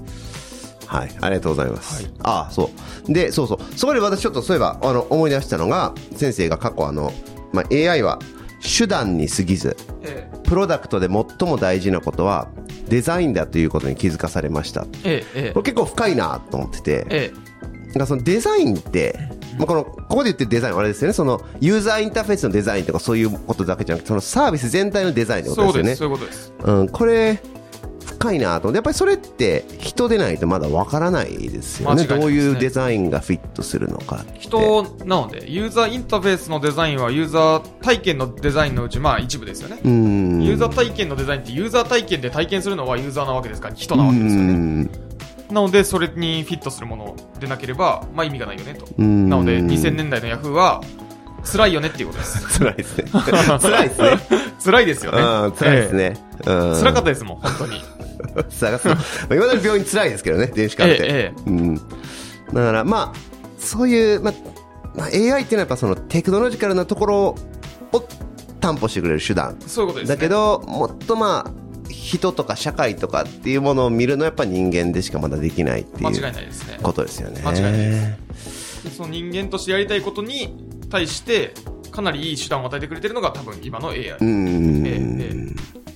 情報、一番いい情報が欲しいってなった時に、くれるのが、まあ Google の、まあ、サーチエンジンなわけですよね。なるほど。ええじゃあこれどうですか次の質問。総合診療医は今後活躍できますか総合診療医ですか別にあのこのポッドキャスト総合診療医縛りではないんですけど、なるほどあの別にそんな特特段。でもあの、こういう質問を学生さんからいただいたんですけど、どうですかなるほどどう思われます間違いなく活躍間違いなでくきる。活躍ですかええ、ええ、あの、ていうか手段が、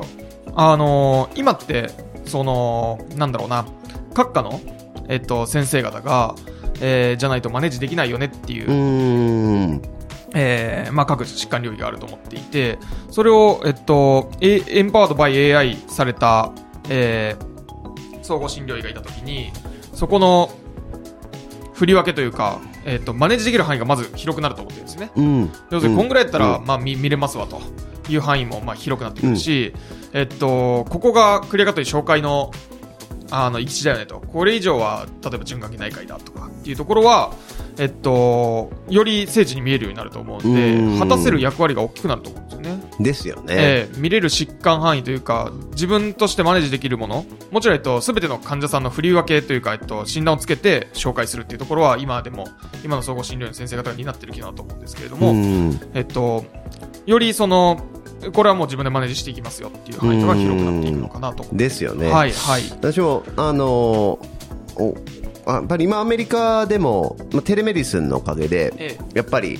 結構離島とかはもう総合診療医だけが行って、なるほどもうスペシャリストの先生はもう来ない過去なるほどき週に、まあ、月に2回とか来てたなるのほもど来なくてまあそこはもう、まあ、テレメディスンでやってしまうとかコンサルテーションそうですね受けてっていうことですよねコンサルもう総合診療医ができる範囲がやっぱ増えてるとか間違いないですあとハーバードも今ハーバードの専門医がもうデンカル上でコンサルトできると、もうもう見に行かないみたいですねもうもうこれこれこの身体所見取ってとかこの検査オーダーしてみたいな感じのことだけ来てもうカルテ上のコンサルトみたいな状態になっててやっぱ総合診療できることが増えてうる、んうんうんうん、っていうので、あのーまあ、やっぱ範囲増えてるんですよね。ええええうんまあやっぱええうん、今後だから、まあ、AI、まあ、うん今はまあその専門医とかテレメディスンかもしれないですけど、まあ、もしかしたらそこもかなりの部分、ええあのフィジカルプレゼンスがいらないんだったら、うん、あの AI で大体できることも増えてくると思いますし、そうですね あとまあ、すす超総合診療医みたいな、こう。ええ超総合診療になりますね未来はもうなんかロボット操作して、ええアッペのオペぐらいするみたいな 時代も来るかもしれないですよね。超相互診療ですねうんそれはまさしくうんええですよね。ええ All right, here we go. Doc- doc- Doctor Future. で、えっ、と、あと一個質問が、ちょっと、経路は変わるんですけど、ええあの、海外進出の予定はありますかっていうのが来てるんですけど、先生あれですかね、前から確かインドとか中国はええ行くとか、まあ、あとあれですね、さっきもその英国時代の留学の経験があって、やっぱり世界を見据えてるっていう。そうですね。そうですね。まさしくその、このエンジンの横転性能は、えっと、まあ高いわけですよね。うんやっぱりその、罹患率は国によって違いますけど、症状と病気の結びつきの関係性って、えー、まあ国ごとに、その、そんなに変化しないですよね。そんなには変わんないですね。ええそんなには変わんないですね。うん。黒人のインフルエンザを発熱しないとかそういうことはないはないですねわけですよね。うんえーなので、これはまあ極めて横転性能が高いので、えー特にしかも日本の、えーレベルの高い医療機関で、まあ要は育てられた AI っていうことになるので、それは例えば、えっと、病院の数がもう極めて少ない国うん。とかにおいてはよりニーズが大きいんじゃないかと。おーなんか先生、玉はあるんですか玉は。玉というじゅ準備中の玉。準備中で言うと、海外進出に向けて。えーっと、インドでベータ版を出してます。おーすごいっすね。インドにベータ版を出しております。ええな、7億人市場ですか何人市場ですかえっと、13億人。 ?13 億か。 13億人そうそう。すごいな。ええそれうち英語話者が30%ぐらいなので、4億人、4億人になります。とりあえずは。べ、べ、べ、あれ、それ、あれですかあの、患者さん向けのドクター指の方ですかそれとも病院向けの方ですいかや、それ患者さん向けの方。患者さんええ向けの方から今、ええ、ええ、やっぱりグローバルで考えると、その、病院、各国の、ええまあ、医療保険事情とかに即した形で、その病院向けのプロダクトをうん。やっていくって結構エネルギーがかかる。あ確かにそうですね。規制が国ごとに違いますもんね。違うと枠か、組みが。枠組みがうんまあ、できる検査が違うとか、例えば、まあ、もろもろありますよ。ってなると、ちょっと大変だと。うん。一方で、まあ、患者さんが使う方は、えー、それで、まあ、えっと、確かに。この医療機関行くべきだとかっていうところっていうのはうん、比較的やりやすい。おー。えええなるほど、ええで今、インド、インドですね。どんな感じですか、いやベータ版。結構やっぱり、アクセスはありますね。おー、えアクセスはあるなと。で、今、あの、キーワードからの流入なので、はい。えーあのーなんだ、広告とかも出してるんですね。一応。へえ、あー、なるほど、なるほど。えーもうめちゃめちゃ単価安いです。いや、単まあ、インド、インド単価だ インドあのそうなるほど。キーワード単価 なるほど、安いそでうす、ね。安い、安い。ググーグルなんですかあれも。あ、そうです。Google アドワーズ。 Google アドワーズです。ええうんでも安いですね。安いです、安いです。中国は中国は行きたいんですけど、中国は結構慎重に入んないとやりにくいよね。ああの、ートップダウンの国じゃないですか。そうですね、ちょっと Google 国がの枠組みが違いますよね、やっぱり、ええまあ基本的には、クローズ。うん、な、そうな、市場というか、まあ、そうですね。ところなのだからで入、り方は結構、ちゃんと考えないと、うんカジュアルには入れないですね。そう現で地す合弁ね。会社とか作るのかとか、が、まあ、それは多分今基本ですよねえ。えええうんええやるなら。とか、うん。たまあ他のやり口もあるかもしれないですけど、そ、そこ精査していかないといけないんで、まだ不確実性が高い。ああ、ええなるほど。ええ難しい。じゃあ、まあ、まずはインドですか。他のアジアの国はえっと、アフリカありえます。おアフリカ。ええ、商談はアしてフまリす。カはいテレメディスンと組み合わせるっていいいでょ。しょうね。ええあの、ええあの、商売的に、ROI 的にいいかわかんないですけど、ええええまあ、社会貢献とっいしててうは意す味ではごくいいですよね。間違いないですね間違いないうんいやおっしゃる通りですうんそう、やっぱりペインが大きいっていうのは、一番大事なことなので、うん。そこに、やっぱり提供していきたいっていうのはあります。やっぱり私、あのー海外渡航される患者さんを見てるんですけども、まあ、割とまあアジアだと、一応あの、ジョイントコミッションインターナショナルに認可された病院って結構あるので、まあ病気になったらここ行ってねってなるほど、いなうるほど。ことを言えるんですけども、なるほど。アフリカとかはやっぱりまだまだそういうのがない国があっうて、ん、なるほど。うん、いやーここ行くんですけど、狂犬病のワクチンとか高いですね、とか、いや、これでも噛まれたらアウトやで、とか、髄膜炎になったらアウトやで、みたい な。うんうんうん。この国やとっていうことですよね。 てか、病院あるんかなみたいな。うん。やばいっすねう。ん、だからやっぱそういうとこはやっぱりいりますよね。必要ですね。テレミディスンの現地の会長さんがあって、そこと一緒に、うん。そう、テレミディスンに、まあ、つなげるっていう。いやー、本当そうですね。まあ、少なくとも、私個人的にはもうトラベラーだけでもあの対処してほしい。間違いないですね。うん、ええ出向する人だけでも。うん。そういう、あの、クレジットカードの会社さんとかだと、そういう付帯サービスがあったりしますよね。ああ、なるほど、そうですだからねそう。いう連携も、まあ、あり得ると思ってうますね。ん。いや、結構心強いと思いますよ。日本人、現地でか、うんね、病気になって、はい UB でやって、スカイプで、ちゃんとしたところと繋がったら。ええ、ええ、間違いないですね。うん。なるほど。じゃあ、夢はでっかく。そうですね。まあ、あれですね。winner takes it all なので、ええ、間違いないですね。そのうちあれですか北米、ヨーロッパも取ると。北米行きますね。ヨーロッパは、一番最後ですね。あ、最後なんですか一番最後だと思ってます。なんでですか北米より入りやすかったりしないですか北米の方が入りやすいですね。入りやすいですか北米はもうソリューション殴り合いの世界なんで、またまあ、まあ確かに API もオープンですし、まあ比較的、ええうん、やりやすいですよ。うん。ヨーロッパは、ちょっと、治安が悪いですよね。あの、治安治安っていうのはあれですね。あの、GDPR。あー、デーあれタで関係が、え Google に何億払えとか言ってるわけですよ、彼らは。うんなんか、ヤクザだなと思って。 うわ治安が悪いな厳しいですよね、ええ世界一厳しいですよね、えーあせれ。びられたら、まあ、払うかやめるかどっちかしかないですからねう。ーえん、ー、Google サブスクリプションにするぞみたいなこと言ってましたよね。あ、そうですか。えー、えーえあーえーーこんな目に遭い続けるならと。おー、確かにあのデータ保護法の関連は、え確かに。ー、えー、なるほど。なるほど。ええそういう意味では、ほ北米の方がオープンですね、確かに。ええ間違いないですまあ、あ間違るい意ない味、ある意味、まあ、西部劇の世界ですけど、ええええええうんまあ、開拓、来るなら来い、みたいなそ。ういうことです、そういうことです。えー やるならやるぞ、みたいな。みたいなやつです。えー、あれはもうあの気持ちいいですよね。気持ちいいですね気持ちいい。えー、だからこそ彼、他の国からは、まあ、イノベーションがいっぱい出てきてるでしょそうですね。えー、えー、で、まあ、もう脳筋的に殴り込みに行くと。殴り込み。なるほど。そうそうそう。いいですね。そうですね。じゃあまあ、もう、近い将来、ええもう指が世界中で使われる。まあ、ヨーロッパはわかんないですけど、まあ、ええ世界中で使そうですねわれる。そうですね予定ということ予です定ね。で、えはい。じゃあまあ、どうですかじゃあまあそういう熱いユービー、まあユービーでまあずっと働かないにしても、まあそういうのに触れたいような医学生とか、研修医とかですかね。ー、えがなんかそのユービ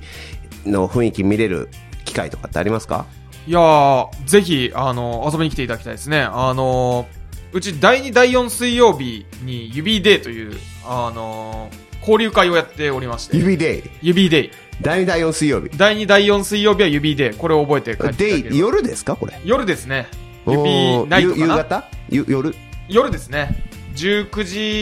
時、19時半あぐらいから。夜ですね。ええ、ええ。でまあ晩飯をみんなで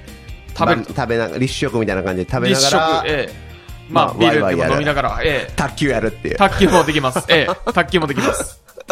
うーんおー結構外の人来てるんですか来ますね。外の人がだいたい6割、7割ぐらいなんじゃないですかね。おーで結構多いですね。ええ毎回10人、20人ぐらいは。まあ、就職希望の人もいれば、ええまあ、ちょっと学生さん遊びに来ようかなみ的たいな。な。そう、学生さんもいらっしゃいますし。おーええええええええ楽しいですね。じゃあ、これでまあい楽しいろんな人とそうですね。まあ知り合いね、学生同士知り合いになるかもしれないし、まあ、優美の雰囲気を見れるかもしれそうなでいし、すね。そうですということですね。え毎月第2、第4水曜。ええおおすごい。他、インターンとかやってるんですか最近割と。もうあの大歓迎でございます。ええこれはもう、今はインターンの人いるんですかいますね。えっと、何人ぐらいいいるんですかインターンが、ええ3名。 ?3 名。ええおー山ほどは、あの、うちはインターンは山ほどは採用している。うん。えいえーなみんな医学部です工学部ええっと、工学部、工学部、医学部です。ああもういるんですねええええええおーじゃあまあインターンだとまあ週に何回か来たりとそうか、ですねまあサマーインターンみたいな感じでみたいなガッとやったりとかで、ええまえあえちょっと仕事をそうですね。まあ体体験っていう軽いもんでもないでしょうけどまあもうあの割とがっつり仕事ですがっつえり全然体験じゃないです がっつりがっつりええええがっつりですね。まあもうクライアント持ってぐらいの勢いですね。あー極論。もうカウンターパートは、もう、インターンの、例えば、えっと、今、慶応の医学部の5年生のはいへ方がインターンで来てくれてますけど、もう彼はもうカウンターパートがっつり持って、えもうバリバリやる。バリバリえそれはまあめっちゃいい体験になりそうですえねまあそうですね。うんめちゃめちゃいい体験だと思います。うんはい。まあ、一年通しては厳しいっていう人も、まあ、夏だけでも、まもあ、う全が然っつりええやれたら、もちろんまあ、ですすごい、まあ、病院実習も、まあ、病院実習も大事なんですけど、病院実習も大事なんですけど、ええええもちろんまあ、これは確かに学生の間しかできないかもしれない。そうです ね。確研か修医に。になっちゃうとちょっとできないかもしれないから、ええええ学生の間えにえちょっと体験で、うんそうですねちょっと経験しておくのはいいかもしれないですね。他なんか学会とかなんかありますか ?UB の話聞けえる。ーっとですね、救急、救急医学会かな。えっと、10月のはい2日から4日、日本救急医学会総会ですね。日本救急医学会総会。はい。の、えっと、パネルに出ますので、ぜひ、おー東京国際フォーラムなので、国国際フォーラム。えこれまたあれですか AI と医療の未来みたいなえ、AI を用いたの救急医療の展開っていうタイ救トル。急かあ救そ急ですうですね救急、ええ救でまあ救急医学会 UB の救急で実際どう使ってどう変わったかみたいな、ええ、みたいなところめっと、ちゃおもろ今いな後どう貢献していくのかっていうことですね。今の取り組みと将来みたいなところで。えへえお話をはいこれは面白いなえええこれじゃあ先生ご自身が行かれて私が、はいディス。カッションはい。パネルに。楽しみですね、えじゃあまああの救急医学会行かれる方はぜひともえぜひともお願いします。はいあそうですそれから先生の連絡先ってありますかあ、連絡先。うんなるほどツイッターがいいですかねあ、ツイッターがいいと思います。ですかねツイッター。一番ええ一番カジュアルにご連絡いただけるかと。はいもう DM でも何でもいただければ。はい。ツイはいッターですね。ええで、まあ、あとはまあ、ユービーの雰囲気知りたかったら、まあ、ユービーのウェブサイト。ウェブウェブサイトかウェブサイトかららお申し込みいただけるとああ、ウェブサイトからもユービーではも申し込みできる申し。込めます。なるほど。わ、えかりましそたっち。からの方が、あの、取りまとめしやすいのでいいかもしれません。いいですね。ええはい。わかりました。ありがとうございます。ありがとうございます。で先生、最後に、あの、リスナーの皆さんへ、ええまあ、お願いでもいいですし、えあの、なんか、一言、なんていうんですかね、アドバイスでもいいですし、ええまあええ何でも、あの、何メでッもセージ、あの、えはい。言いたいこと、なんかないですかありがとうございます。ぜひ一度、まあ、指デーに遊びに来ていただけると、おー、えと思いますので、はい。あの、皆さんのうち、まあ、何人かでも遊びに来ていただいて、そのうち何人かでも、えー、まあ、指の、えー、今の、まあ、取り組みと、はいご一緒いただけると、熱いなと、暑いですね。ええ思っておりますので、もう来たら絶対火がつきますね。ええお願いいたします。ぜひぜひ、じゃあ皆さん、あの、来てください。はい、じゃあ、あの先生、今日は長い間ありがとうございました。ありがとうございましはい、ではもう、あの、今日、まあ、いろいろお話しさせていただきましたけれども、えーぜひぜひ、じゃあ、あの、皆さん、えーバンバンですね、えー安倍先生のツイツイートをあのフォローしていただいて、UBDA にバウマン、あの、いらしていただければと思います。はい、それでは安倍先生、長い間、ありがとうございました。た。ありがとうございました。本日のゲストは UB 安倍義則先生でした